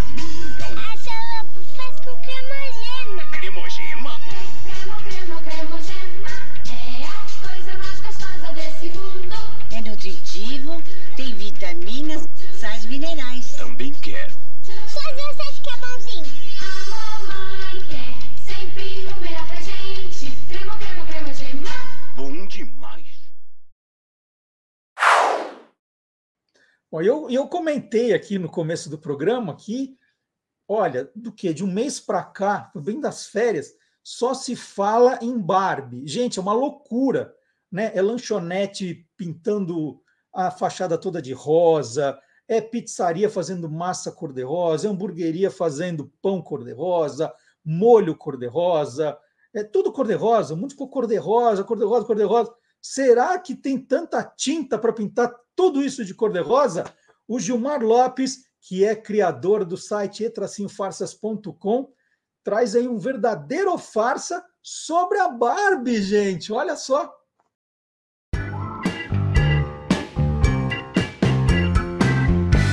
Verdadeiro ou farsa? É verdade que a produção do filme Barbie acabou com o estoque de tinta rosa do planeta inteiro? Pois é, essa história apareceu nas redes sociais logo após a estreia do filme Barbie, que foi estrelado pela Margot Robbie. De acordo com o que espalhado pelas redes sociais, a produção do filme Barbie acabou gastando tanta tinta rosa que o estoque desse produto acabou no mundo todo. É claro que um montão de gente entrou em contato querendo saber: será que essa história é real, hein? Será que isso é verdadeiro ou farsa? É farsa! Esse rumor surgiu depois de uma entrevista que a diretora e co-roteirista do filme Barbie, Greta Gerwig, deu a uma revista de arquitetura em maio de 2023. Junto com ela estava a coreógrafa Kate Spencer e a design de produção Sarah Greenwald. No finalzinho da entrevista, a Greenwald disse que eles gastaram muita tinta rosa de um tipo específico, né, um rosa fosforescente, na produção do filme e que a empresa que fornecia essa tinta acabou ficando sem estoque em certo momento. E ali, no meio da entrevista, brincando, ela fala que acabou com o rosa no planeta, só para fazer o filme. Mas é claro que isso era apenas uma brincadeira e muita gente levou a sério. A companhia citada por Sarah Greenwald é a Rosco Company, uma das mais conceituadas empresas que fornece material cenográfico para a indústria de Hollywood. A Rosco tem filiais em todo o planeta, inclusive aqui no Brasil. A vice-presidente de marketing global da Rosco, a Lauren Proud, deu entrevista dizendo que, na verdade, o que acabou foi estoque da Rosco e não do planeta inteiro. Mas ela explica: houve alguns contratempos que atrasaram a produção de mais tintas. Coincidiu na época da pandemia da Covid-19 e também em 2021 a empresa Rosco sofreu com fortes tempestades que aconteceram lá no Texas. Inclusive, algumas dessas chuvas estragaram a matéria-prima para fazer esse tipo de pigmento. A Lauren, lá da Rosco, também disse em entrevista que a empresa já estava com escassez desse tipo de tinta, desse pigmento rosa fluorescente, antes mesmo de começarem as gravações do filme Barbie. Bom, a Barbie foi lançada em 1959, mas só foi lá na década de 1970 que ela começou a ser associada à cor rosa, como um símbolo de empoderamento feminino, de acordo com a chefe de design da Barbie, a Kim Kumon. O filme da Barbie estreou no dia 20 de julho de 2023 aqui no Brasil e já arrecadou quase um bilhão de dólares em bilheteria no mundo todo. Sucesso rosa, hein? E aí, você quer saber se o que está rolando na internet é verdadeiro ou farsa? Então entra lá no www.e-farsas.com. Então tá aí, olha, até o filme Barbie foi vítima de fake news. Gente, vocês pensam que ia acabar? Não, só piora. Só piora. Por isso o trabalho do Gilmar é muito importante. Muito importante mesmo, em todas as mídias. É, então, tem uma novidade para contar para vocês. O Gilmar está agora participando do programa Morde a Sopra, programa da rádio Energia 97 FM de São Paulo. Então, ele participa do programa todas as terças e quintas, às 10 da manhã. Então, ele pega uma notícia, como ele faz aqui: ele pega uma notícia e vai contando o que é verdade e o que não é. A diferença é que aqui no Lá Curiosos, ele vai explicando como ele chegou ali, né, como um tutorial explicando para a gente como não cair em fake news. Olha, você quer pesquisar, segue esse caminho. É muito legal.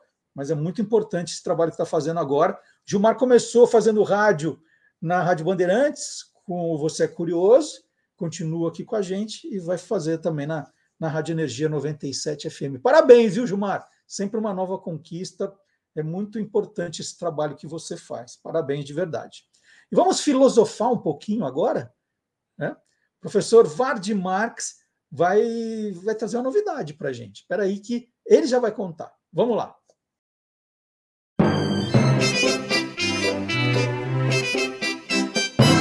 Aí tem história. Bom dia, professor Vard Marx. Bom dia, Marcelo, e olá, curiosos! Conseguiu descansar um pouquinho nessas férias de julho? Como é que foi? Bom, como todo e qualquer professor nesse país, eu descansei, que já deu para fazer metade da muralha da China, de tanta pedra que eu carreguei. Muito preparando legal. o curso, preparando aula, preparando novidades, arrumando meu site, preparando coisas por aí. Que legal. É, e é, uma, é sempre muito bom reencontrá-lo aqui. E nesse período de férias, né? Estava ansioso para recomeçar o programa já com, com as baterias carregadas. O problema é que a gente descarrega muito depressa. Né? A, gente, a gente demora para carregar, mas descarrega muito depressa. É mas eu ficava ali né, pensando, assim, qual será que vai ser a novidade que o professor Vard Marx me disse que ia- ia- nós íamos ter, né? E pensava, e pensava, estou ansioso para descobrir que novidade é essa. Bom, é uma novidade que já tem alguns milhares de anos, mas que bom que você estava pensando. Pensando, pensando, porque é sobre isso que, que eu acho que a gente poderia começar a falar. É, pensar. A nossa espécie né, faz isso já faz uns milênios. E é desse pensamento todo que veio a ciência ou as ciências. Eu estou falando da filosofia. E aí tem história. Sensacional. Então vamos, vamos, vamos, já que começamos assim esse semestre, vamos começar do começo. É, Tá. O que é filosofia, né? É, talvez não dê para falar só hoje do assunto, a gente tem que fazer um curso completo, mas vamos começar. O que é filosofia? Bom, vamos combinar que tem gente que passa a vida tentando definir isso. Né? Não é o nosso caso aqui. Uhum. É, mas dá para ter uma boa ideia se a gente pegar a origem da coisa. Eu sempre gosto de ir na, na origem da- das palavras. Por exemplo, filosofia vem do grego, vem de duas palavras gregas. Filo é amigo, aquele que tem amor a alguma coisa, e sofia é sabedoria, ou seja, filosofia é o amor à sabedoria. O filósofo é o, é o amigo do saber. Filosofar, portanto, é buscar saber as razões de tudo o que existe, da vida, do mundo, é, é refletir sobre isso. Aliás, veja só, eu falei de grego agora, mas já passo para o latim. Refletir, fletir, fletir é dobrar. Uhum. Então, quando você flete, é que nem fazer flexão de braço. Você fletir vai dobrar. Refletir, dobrar de novo. Então, quando você se dobra e se dobra de novo, você olha para si mesmo. Aí já dá uma pista poderosa, que é você voltar-se para si mesmo para procurar resposta para as tais questões fundamentais. Sensacional. Bom, então pensar no ser humano tem cara de filosofia, mas é, quando a gente pensa é, sobre o mundo, parece mais desse campo da ciência, não é? Perfe- Isso, é, é isso mesmo. Porque quando surgiu o pensamento reflexivo, a ideia era explicar o mundo, a natureza, tudo que estava à nossa volta. E os temas eram os mesmos que nós pensamos quando a gente é criança. Por que, que existe dia e noite? O sol de noite se apaga? Por que, que o horizonte fica cor-de-rosa quando o sol começa a nascer? Se a gente for andando, andando e a Terra acabar, a gente cai? Então, essas coisas que a gente se pergunta quando é criança, tem aí 5, 6, 7 anos de idade, né? Puxa, como é que fez o, o cara para adivinhar que o relógio tem 12 horas? Como é que faz tudo isso? Tudo isso hoje é respondido pela ciência, mas começou na filosofia, aí foi se separando filosofia e as ciências propriamente ditas. Professor Vard, eu, eu sou uma pessoa que, por ser curioso, eu sempre fico é, prestando atenção tempo todo no que está acontecendo à minha volta, né? É. Eu estou aqui falando com você, mas assim, já estou ali olhando, né? Se alguém passa no corredor, já dá uma espiada, aquela coisa de curioso mesmo, né? É, a gente, eu fico olhando as movimentações nos lugares que eu estou. Então, eu posso dizer que eu estou filosofando o tempo todo quando estou fazendo isso? Bom, estamos num país livre, você pode dizer o que você quiser. Não, é isso mesmo. Isso é filosofia da boa. Quando a gente. Tem, existe um, um, um, um preconceito generalizado de que o filósofo só pensa coisas muito abstratas que não tem nada de prático, nada de, de útil para a vida. Mas quando você começa a prestar atenção à sua volta e com o tempo vai se perguntando sobre você, é, se todo o mundo é assim também e tal, isso é filosofia. Uhum. Isso é você pensar no mundo e em você inserido no mundo. Quando você fica pensando, puxa, eu acho tal coisa sobre tal assunto, será que todo mundo pensa assim também? Filosofia. Bom, então a gente, a gente já entendeu né, a origem da palavra filosofia, o conceito, mas dá para saber onde e quando ela surgiu? A resposta mais comum e mais óbvia é Grécia. Não é mentira, mas não é toda verdade. Isso é bem, isso é bem filosofia, essa coisa de ser meio enrolado, né? É, mas não é muito. Né? É, foi, mas pode não ter sido. É, é isso também. O pior é que é verdade, é isso mesmo. A razão é porque as coisas não são simples, ou não são tão simples quanto a gente gostaria. Entre o preto e o branco existem muitos tons de cinza. É... E essa questão mesmo de onde surgiu a filosofia, você quer ver só? Há uma ideia de que surgiu na Grécia ali pelo século VII a.C., pronto, acabou. É verdade? É, mas como eu disse, não é toda a verdade. Será que ninguém nunca, jamais refletiu sobre isso antes dos gregos? Olha, é só vocês pensarem, vocês que estão assistindo, que ali por perto da Grécia você tem o Oriente Médio, anda mais um pouco você tem eh, a Índia, anda mais para dentro você tem a China, você vem para outro lado você tem a África. Então, dizer, isso para só citar alguns que ficam ali próximos, próximos né? Então, se você disser ah, isso é coisa só de gregos? Não.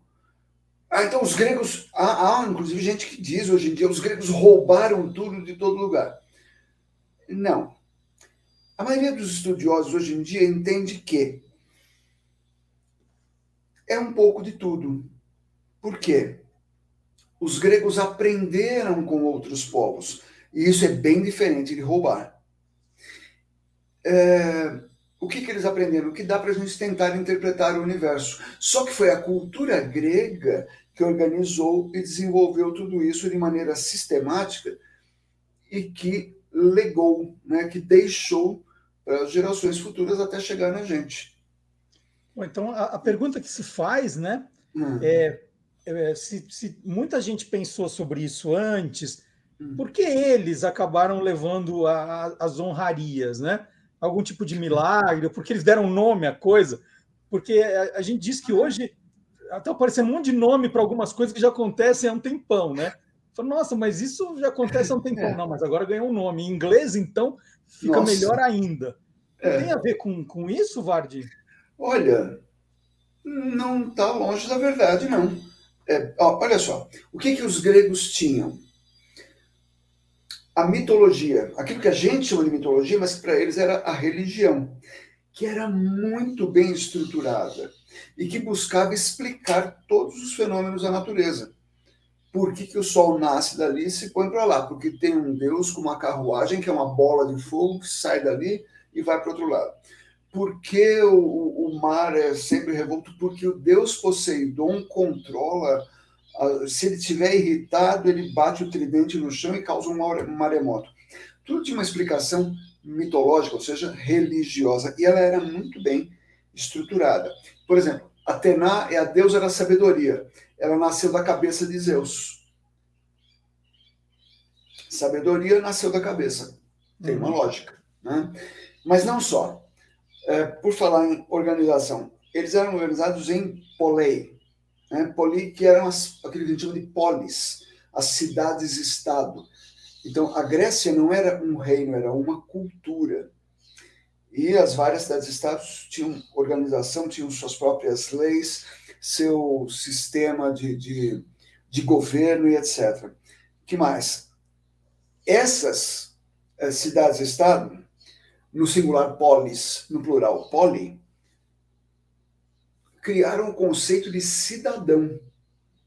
Então, quem é nascido aqui, etc, etc, é cidadão. Quem veio de fora é estrangeiro e o cara que foi capturado na guerra é escravo. Tudo bem divididinho, cada um com sua função. A economia era baseada no comércio e na mão de obra escrava. Como eu falei, escravos capturados em guerra. E quando eu falo de, de, de economia baseada em comércio internacional, vamos ligar aí o fato de que a Grécia é tem uma parte de, de, continente, mas tem muita ilha, tem muito mar. E aí eles botaram os barquinhos deles para funcionar e eles andaram por todo canto, uh, conhecendo povos e culturas diferentes. Isso vai enriquecer a cultura deles. que mais? O alfabeto. O alfabeto é uma invenção dos fenícios. Os gregos pegaram, organizaram melhor e usaram melhor. Uhum. Tanto que a gente diz, o nosso alfabeto vem dos gregos. A gente não fala que vem dos fenícios, porque não veio dos fenícios, veio para a gente por meio dos gregos. Então, eh, a arte, eh, a arte, a ciência e tal, eles conseguiram separar da religião. Quando você vai para o Egito, eles pensaram coisas importantíssimas, sim, mas não separavam da religião. Você vai ali para a Mesopotâmia, tinha sumérios, caldeus, também pensaram coisas importantíssimas, mas não separavam da religião. Os gregos colocavam cada coisa no seu departamento. Esse conjunto de, de conhecimentos visa explicar, começa explicando o que é a natureza pela lógica, e não porque sim, porque Deus fez e acabou. Deus fez, ou um Deus fez por causa disso, disso, disso, disso. Essa separação entre ciência, religião, sabedoria, arte e tal, deu certo. E quando foi isso, Vardi? Qual, qual é o período? Aí sim, é, entre o século VII e o século VI antes de Cristo, é, que é quando eles começaram a escrever as coisas. Então, fala, mas a gente não sabe se é sétimo ou...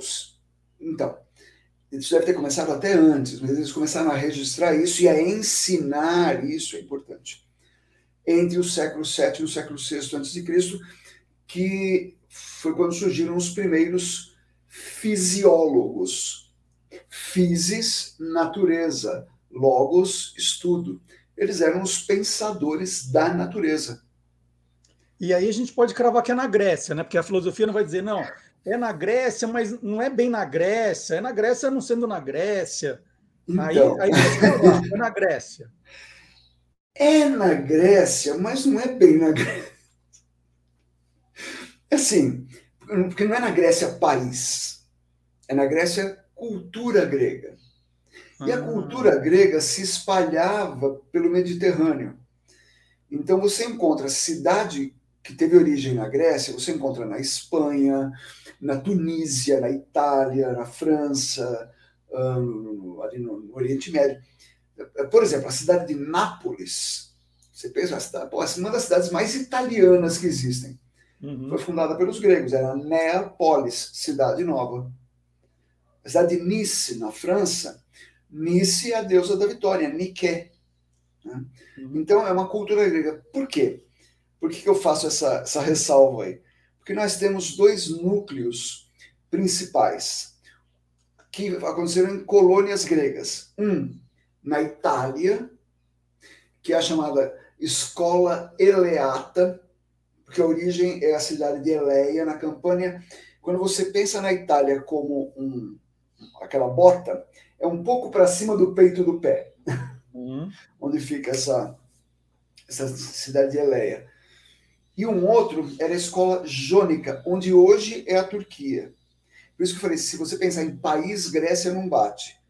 Ah, então é detalhe da Turquia. Não, mas era a cultura grega da época. E, e já nessa época já é, a gente pode destacar algum nome que estava surgindo Ah, aí. Sim, como eles começaram. Ah, isso é legal, porque como eles começaram a escrever, é, aí a gente sabe quem escreveu. Por que, por que, que eles escreviam? Para dar aula. Registravam para ensinar para os outros. Então, foi que tem uma parte na Itália. Ora, o nome mais famoso é Pitágoras. Lembra o teorema de Pitágoras? Cateto, hipotenusa e tal? Ele é lá de, de- do ramo italiano, de Eleia. Parmênides, Zenon e tal, que são do, do Team Itália. e no Team turcônico tinha Tales de Mileto. Tales, aliás, é considerado o primeiro filósofo. Tales, Anaximandro eh, e outros, para citar só dois ou três de cada lado. Que eh, isso é muito interessante. Aparece um cara ali que começa a, a conversar com outros ali na praça. A gente fala praça, parece que tem um banco, criança brincando, árvore, passarinho, pipoqueiro. O Carlos Não. Alberto de Nóbrega, né? O Carlos Alberto Nobre, assim, ele já estava sentado no banco lá no século VII a.C. E eu acho que agora ele não vai mais me contratar para a praça, mas tudo bem.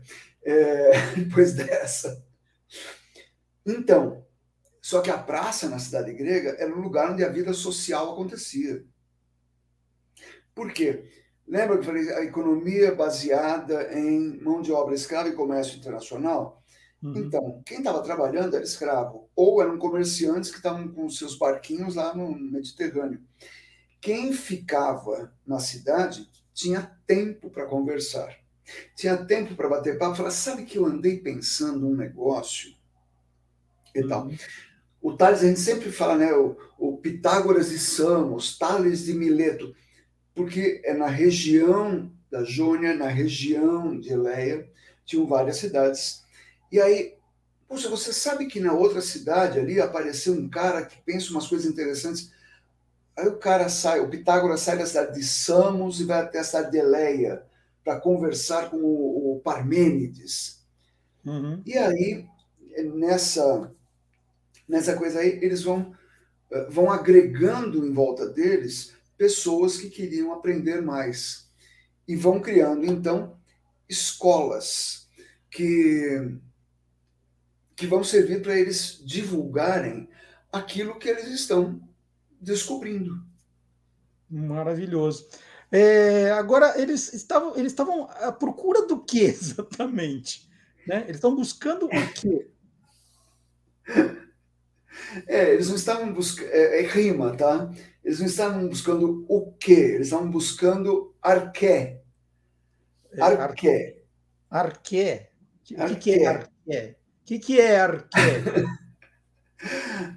Arqué é o é, é, a, é a base, a parte, é a raiz primeira, a base daquilo que que ele entende que é o mundo. Então, uh, quando você diz, eu acho que o mundo, uh, tudo que existe na natureza vem da água. O Tales acreditava que vinha da água. Então, o arquê, a, a raiz primeira do que ele pensava era a água. O Pitágoras dizia, não, a raiz primeira de tudo são os números.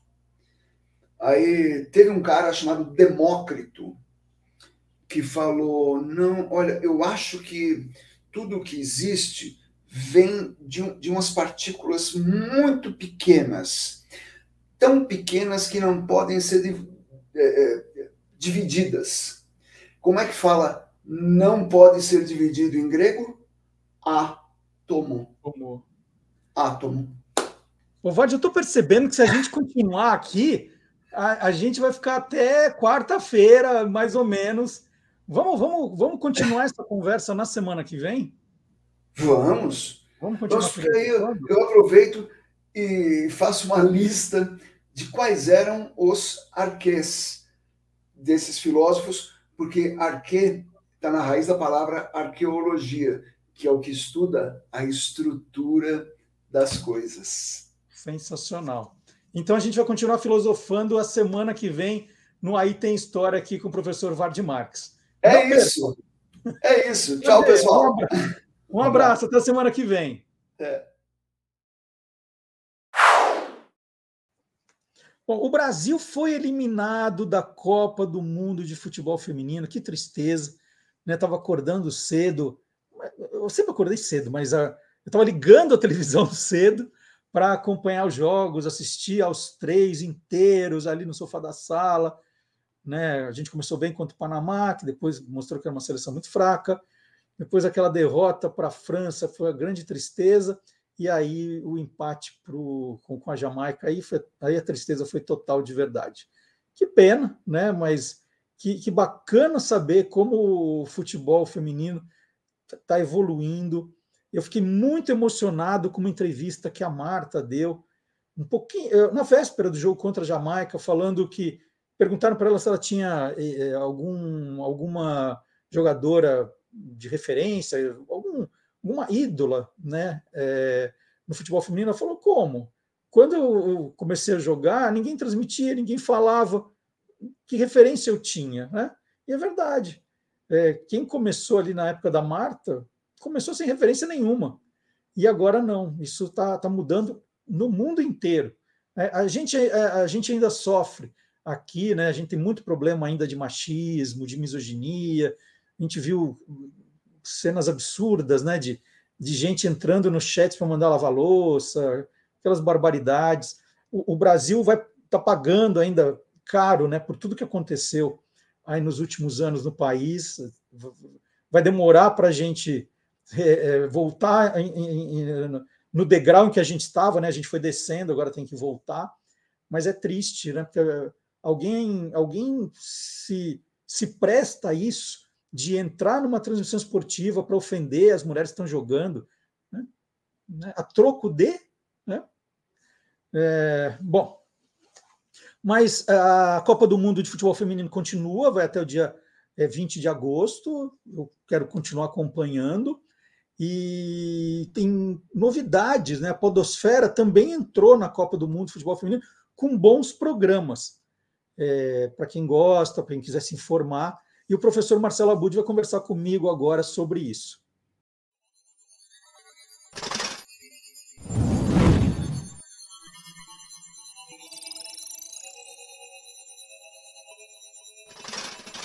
Hoje pode.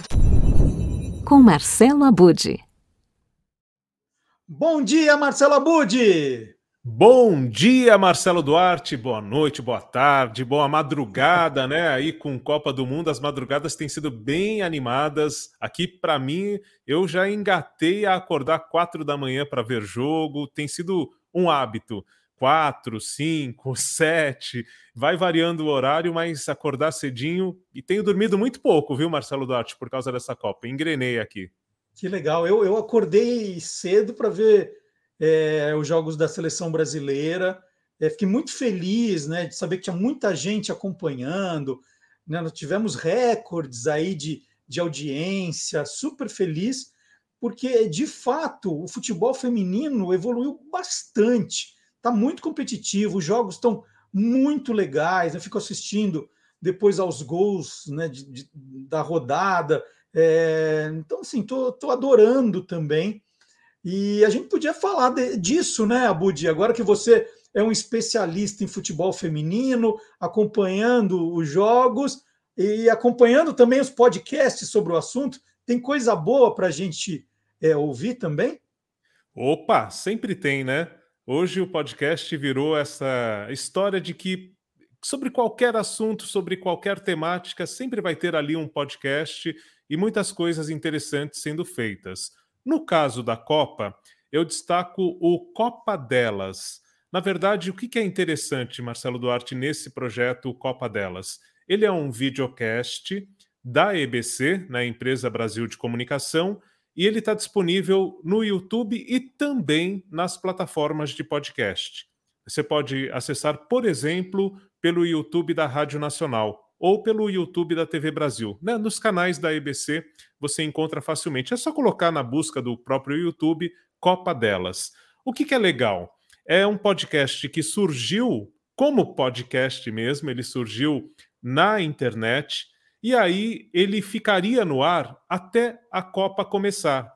Só que a audiência foi crescendo ao longo dos episódios. Seriam oito episódios. Então, dia 20 começaria a Copa e você teria, na verdade, um, um, um, apanhado de como acompanhar essa Copa, quais são os destaques, né? Falando previamente da Copa. Só que, como cresceu a audiência, não só continuou, como foi para televisão.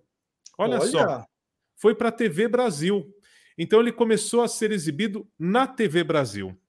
Então, é, é um podcast que tem duas edições semanais e acompanha o, todos os lances aí da Copa Feminina com entrevistas. É bem bacana, aquele esquema que a gente falou dos videocasts que fogem um pouco aquele padrão de uma mesa imensa com um microfone sobressalente. É, então, na verdade, tem uma, uma informalidade ali, né? É, é, agradável, o cenário é aconchegante. Eu, eu considero os podcasts que fogem um pouco a esse padrão que já se tornou de videocast, né? tradicional aí e tal, interessantes. Eles buscam uma fórmula é, diferente, né? É uma equipe bem grande que produz, é uma equipe né, da, da própria EBC, então tem muita gente produzindo. Isso faz com que seja um produto de qualidade, tanto de áudio quanto de vídeo. É, e o interessante é que, assim, 80% ou mais da equipe é composta por mulheres. Então, não só as apresentadoras, as participantes, mas também no, na parte de produção, quase todo mundo é mulher na equipe. Né? Então, acho que dá, dá uma força, tem tudo a ver com o que a gente está tá vendo na Copa do Mundo também, né? Quem são as apresentadoras, Abud? Então, as apresentadoras, primeiro assim, ele, eu falei que são duas vezes por semana, então terça e quinta tem é, o, o Copa delas, em média são 30 minutos de duração, e ele foi criado pela Marília Arrigoni. A Marília Arrigoni, para quem acompanha a, a TV Brasil, né, conhece porque ela é repórter dessa área esportiva e apresentadora de um programa muito tradicional. Eu lembro, acho que desse programa na minha infância, que é o Stadium na TV Brasil. Né? Então, é um programa já muito tradicional e a Marília a Rigoni ela criou o, o Copa delas e apresenta, ela é a apresentadora principal. Aí tem sempre outras participantes convidadas também, entrando inclusive da, das regiões onde os jogos acontecem, né? Muitas vezes elas estão ali, entram, é, não sei se é via Skype, mas enfim, na tela ali junto com elas. É, e é bem, bem bacana no conteúdo, tem 30 minutos em média, muito bacana, tem Libras, aquilo que a gente já falou, tem transcrição no, no YouTube, né? Então é, tem toda essa acessibilidade que eu, eu sempre é, ressalto aqui quando a gente tem audiovisual é, para que haja essa possibilidade. Outra coisa que nós citamos aqui em maio, que é aquela questão da, do podcast no YouTube. Então, se você vai no canal, por exemplo, da, nos canais da EBC, né, vai ter lá o podcast, a, a aba podcast no canal do YouTube. E você indo na aba podcast, você vai encontrar esse e outros podcasts em áudio, inclusive, também tem alguns em áudio. E qual que é a vantagem? Agora, novidade, fresquinha, no YouTube Music já está funcionando como no Spotify. Então, aquela dica que nós demos em maio, quem fez a migração, que é o caso do Guia dos Curiosos, né? Uhum. É, fez a migração, tem lá no canal do YouTube a aba podcasts. Se a pessoa for no YouTube Music e procurar o Copa Delas, por exemplo, ou o nosso hashtag hoje pode, ou o Guia dos Curiosos, o que, que vai acontecer? Vai conseguir ouvir, vai conseguir assistir em vídeo e, se quiser, pode minimizar a tela e continuar a ouvir, como acontece no Spotify. Isso com os podcasts, mesmo sem pagar o YouTube. Então, acho que é uma grande vantagem, é para brigar de frente com o Spotify, como a gente falou. Isso estava previsto para acontecer no final do ano, mas já anteciparam. E o Copa Delas está nessa onda. Então, você tem a aba podcasts no, no canal, no YouTube da Rádio Nacional. Você vai ter lá, por exemplo, esse podcast, esse videocast, e na aba podcasts você encontra os episódios. É diferente de colocar na playlist. Se tiver numa playlist que não seja uma playlist de podcast, aí o que acontece? Você não vai encontrar no YouTube Music, ou se encontrar, você não consegue acessar. Então é importante quem tem um canal de videocast ou de podcast e coloca no YouTube, que vá ali e crie é, uma nova playlist com esse conteúdo que já existe mesmo, né? E uhum. então é isso. Tá lá, né? Os episódios eles acontecem duas vezes por semana, são muito bons no conteúdo, é, Marcelo Duarte. Só que tem um ponto que eu queria aqui colocar como, como uma reflexão que eu ah. acho que, que, é importante. Não vamos chamar de ponto negativo, vamos chamar de ponto de reflexão.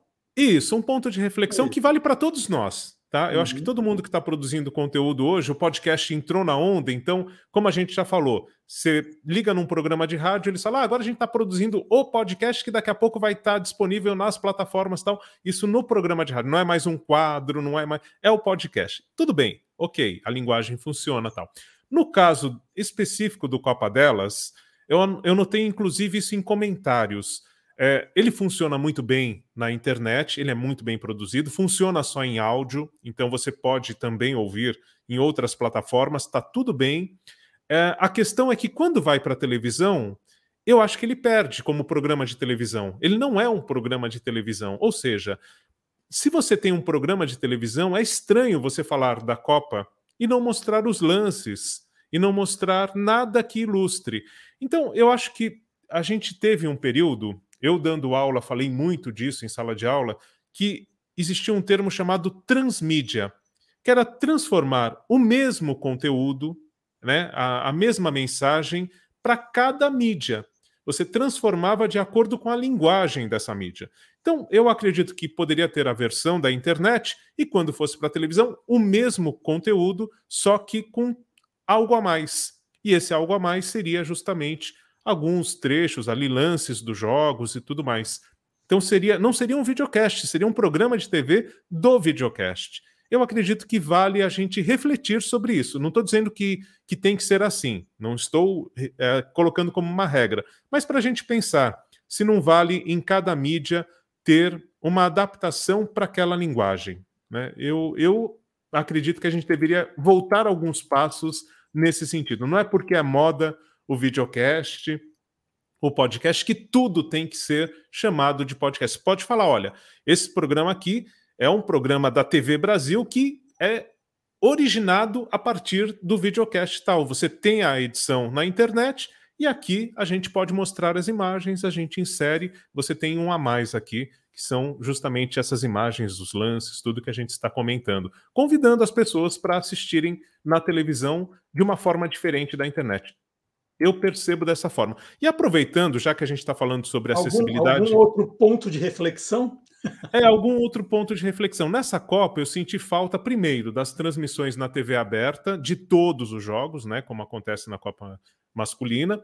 E no caso da, da TV Casé, tá dando um show, é, acredito, ao transmitir todas as partidas. Estou gostando bastante do pique, de tudo, da linguagem tudo mais, mas aí falta algo que já tinha sido acrescentado no YouTube que eles nessa, nesse momento não estão colocando, que é a acessibilidade. Então não tem a versão em audiodescrição, poderia ter um áudio extra ali, muito simplesmente, e não tem Libras, né?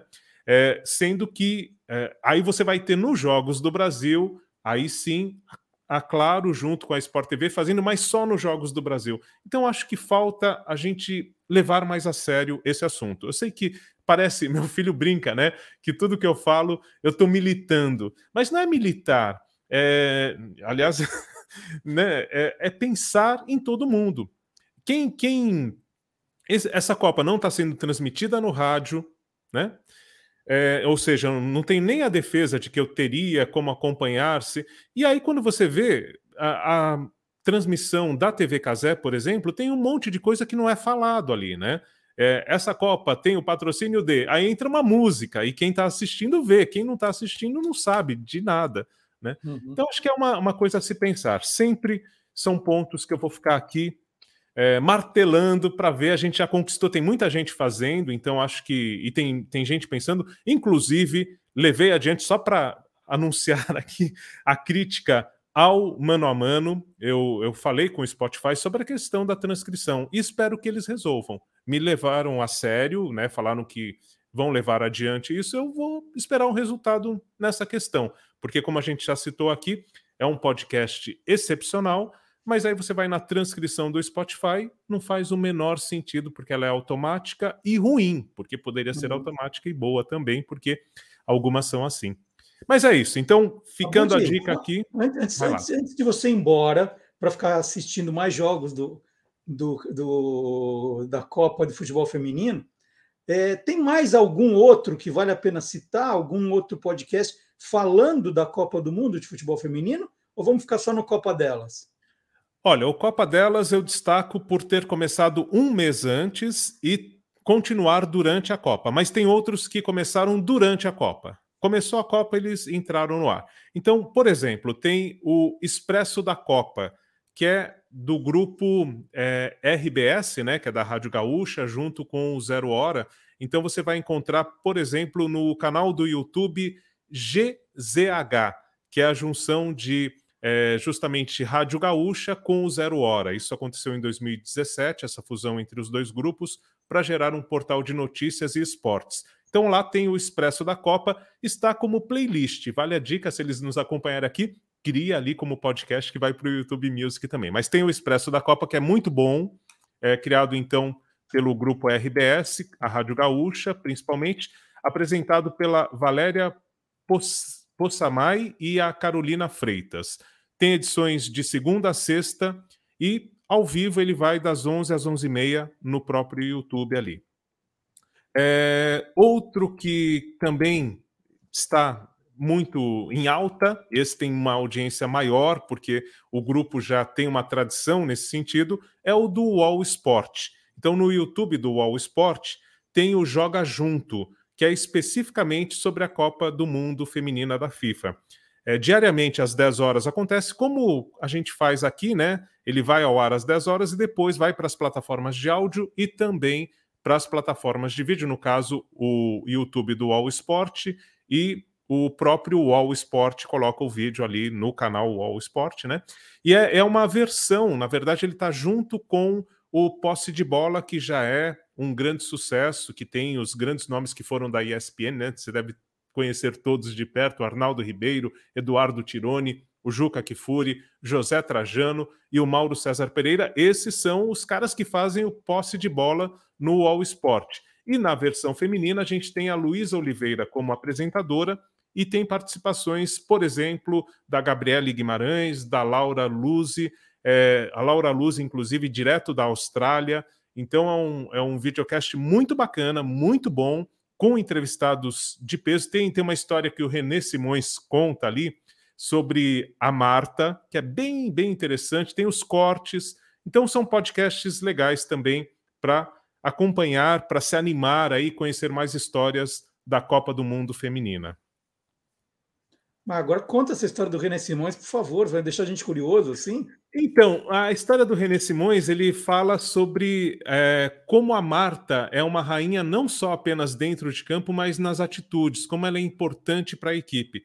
Então tem uma história que, numa das Copas, ela estava é, ali lavando roupa, ela foi pendurar a roupa e tinham várias calcinhas. E aí o René Simões chegou de uma forma é, curiosa ali, né? Perguntando, mas, mas, você vai usar todas essas calcinhas, Marta? O que, que é isso, né? Aí ela explicou que, na verdade, não, ela estava lavando de todas as jogadoras. Então era, era algo que ela tomou para ela como uma forma de colaborar ali com o grupo e fazendo isso por todas as jogadoras. E ele demonstrando o quanto a Marta ela é importante no grupo, não apenas pelo que faz dentro de campo, mas também nos bastidores, por agregar, por ser uma pessoa diferenciada e ser uma rainha em todos os sentidos. Então, é uma história que ele conta ali é, com mais pormenores, é bem interessante, entre outras tantas na entrevista que, que ele participou recentemente no, no podcast, no Joga Junto do UOL. Também tem a versão em áudio em todas as plataformas. Maravilha, Budi. Muito legal estar aqui com você no programa de hoje, né? Comemorando três anos do Olá Curioso, a Budi com a gente aqui. E, e na soma, 22 anos no ar, é, é, ininterruptos com curiosidades. A gente pode, de vez em quando, para descansar de férias, mas continuamos aqui, ó, 22 anos trazendo informações, né? tem entretenimento, tem informação, tem cultura, tem de tudo. E é um prazer enorme conversar toda semana com você aqui. Semana que vem tem mais, tá, Budi? Grande abraço, obrigado. Obrigado, um abração, valeu. Olha, gente, uma curiosidade, né? Eu tenho aqui uma réplica em miniatura do troféu que vai ser que tem muito brilho aqui, né? Mas é uma réplica do troféu que vai ser oferecido à seleção campeã da Copa do Mundo de Futebol Feminino, né? Austrália e Nova Zelândia 2023. É, a original, vamos contar a história da original. Essa aqui é, é uma réplica bonitinha, né? Eu tenho a da Copa do Mundo do futebol masculino, tinha que ter do fe- feminino também. É, a original é uma taça de 47 centímetros, que pesa 4,6 quilos. Ela é feita de bronze, folhada a ouro, e ela foi, né, ela foi desenhada em 1999. É, as, as, as duas primeiras Copas, a de 91 e de 95, tiveram outros troféus. Essa aqui, com leves adaptações, ela foi desenhada pelo designer libanês William Sawaya. Uh, William está radicado na Itália desde 1978 e ele que desenhou essa, essa taça. Né? Então, aqui vai ser oferecida é um desenho desse, desse designer libanês, William Sawaya. É uma curiosidade para falar, quem gosta de curiosidades, né? Vocês estão aqui que vocês gostam.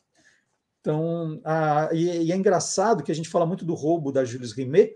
Em 95, em Oslo, na Noruega, o troféu da Copa do Mundo de Futebol Feminino foi roubado também, nunca mais apareceu. Olha só, teve a de 91, aí a de aí já mudou, a de 95 já foi outra, e, e uma delas estava em, guardada na Noruega, que foi campeã do mundo, aquela história toda aí. Roubaram, nunca mais ninguém soube. Ah, e eu, eu, vou contar uma curiosidade rápida aqui, antes de contar qual é a surpresa final do nosso programa de terceiro aniversário, que nas redes sociais as pessoas estão acompanhando os vídeos, né, que eu falei agora há pouco aqui, acompanhando, e aí um, um seguidor colocou nos comentários, né, falou, Marcelo, adoro as suas curiosidades, o dia que você publicar um livro eu vou comprar. Aí eu falei, olha, já que você falou isso, né, tá aqui ó, o link, que não, eu não tenho um livro publicado, eu tenho 30, né? Só a coleção Guia dos Curiosos são 10 livros. Então você já pode ir comprando, né? Ele falou, poxa, eu não sabia. Tem muita gente nova que está conhecendo o Guia dos Curiosos pelas redes sociais e aí conhecendo pelas, é, pelo Instagram, pelo TikTok, acaba conhecendo aqui no YouTube também, acompanhando os programas. Então tá aqui, ó. Esse é o mais recente, o Guia dos Curiosos, edição fora de série, que é o livro colorido, com muito infográfico, muito desenho. Né? Então, o Guia dos Curiosos, edição fora de série, é o mais recente. Se você gosta desse conteúdo, se você gosta das redes sociais, tem os livros também. Né? É aquilo. É... Veja o filme e leia o livro. Aqui é veja o programa, veja os vídeos e leia o livro. Guia dos Curiosos, edição fora de série. Bom, tem uma surpresa para o final do programa, prometi, né? É, qual é a surpresa? Depois de uma longa ausência, né, teve, teve que se cuidar, né, um problema de saúde, estava se cuidando, e a gente se falava sempre. E aí ele falou: não, eu vou voltar em grande estilo no programa de aniversário. Pode, pode marcar aí na sua agenda que no dia 5 de agosto eu vou voltar. E ele cumpriu a promessa. Quem está de volta hoje é o Silvio Alexandre, que faz um quadro que eu sei que as pessoas adoram, amam, pelos comentários que a gente recebe, né? Falando um pouco da cultura nerd, geek. Então, o universo fantástico do Silvio Alexandre está de volta de presente para vocês no terceiro aniversário do Olá Curiosos. Vamos acompanhar.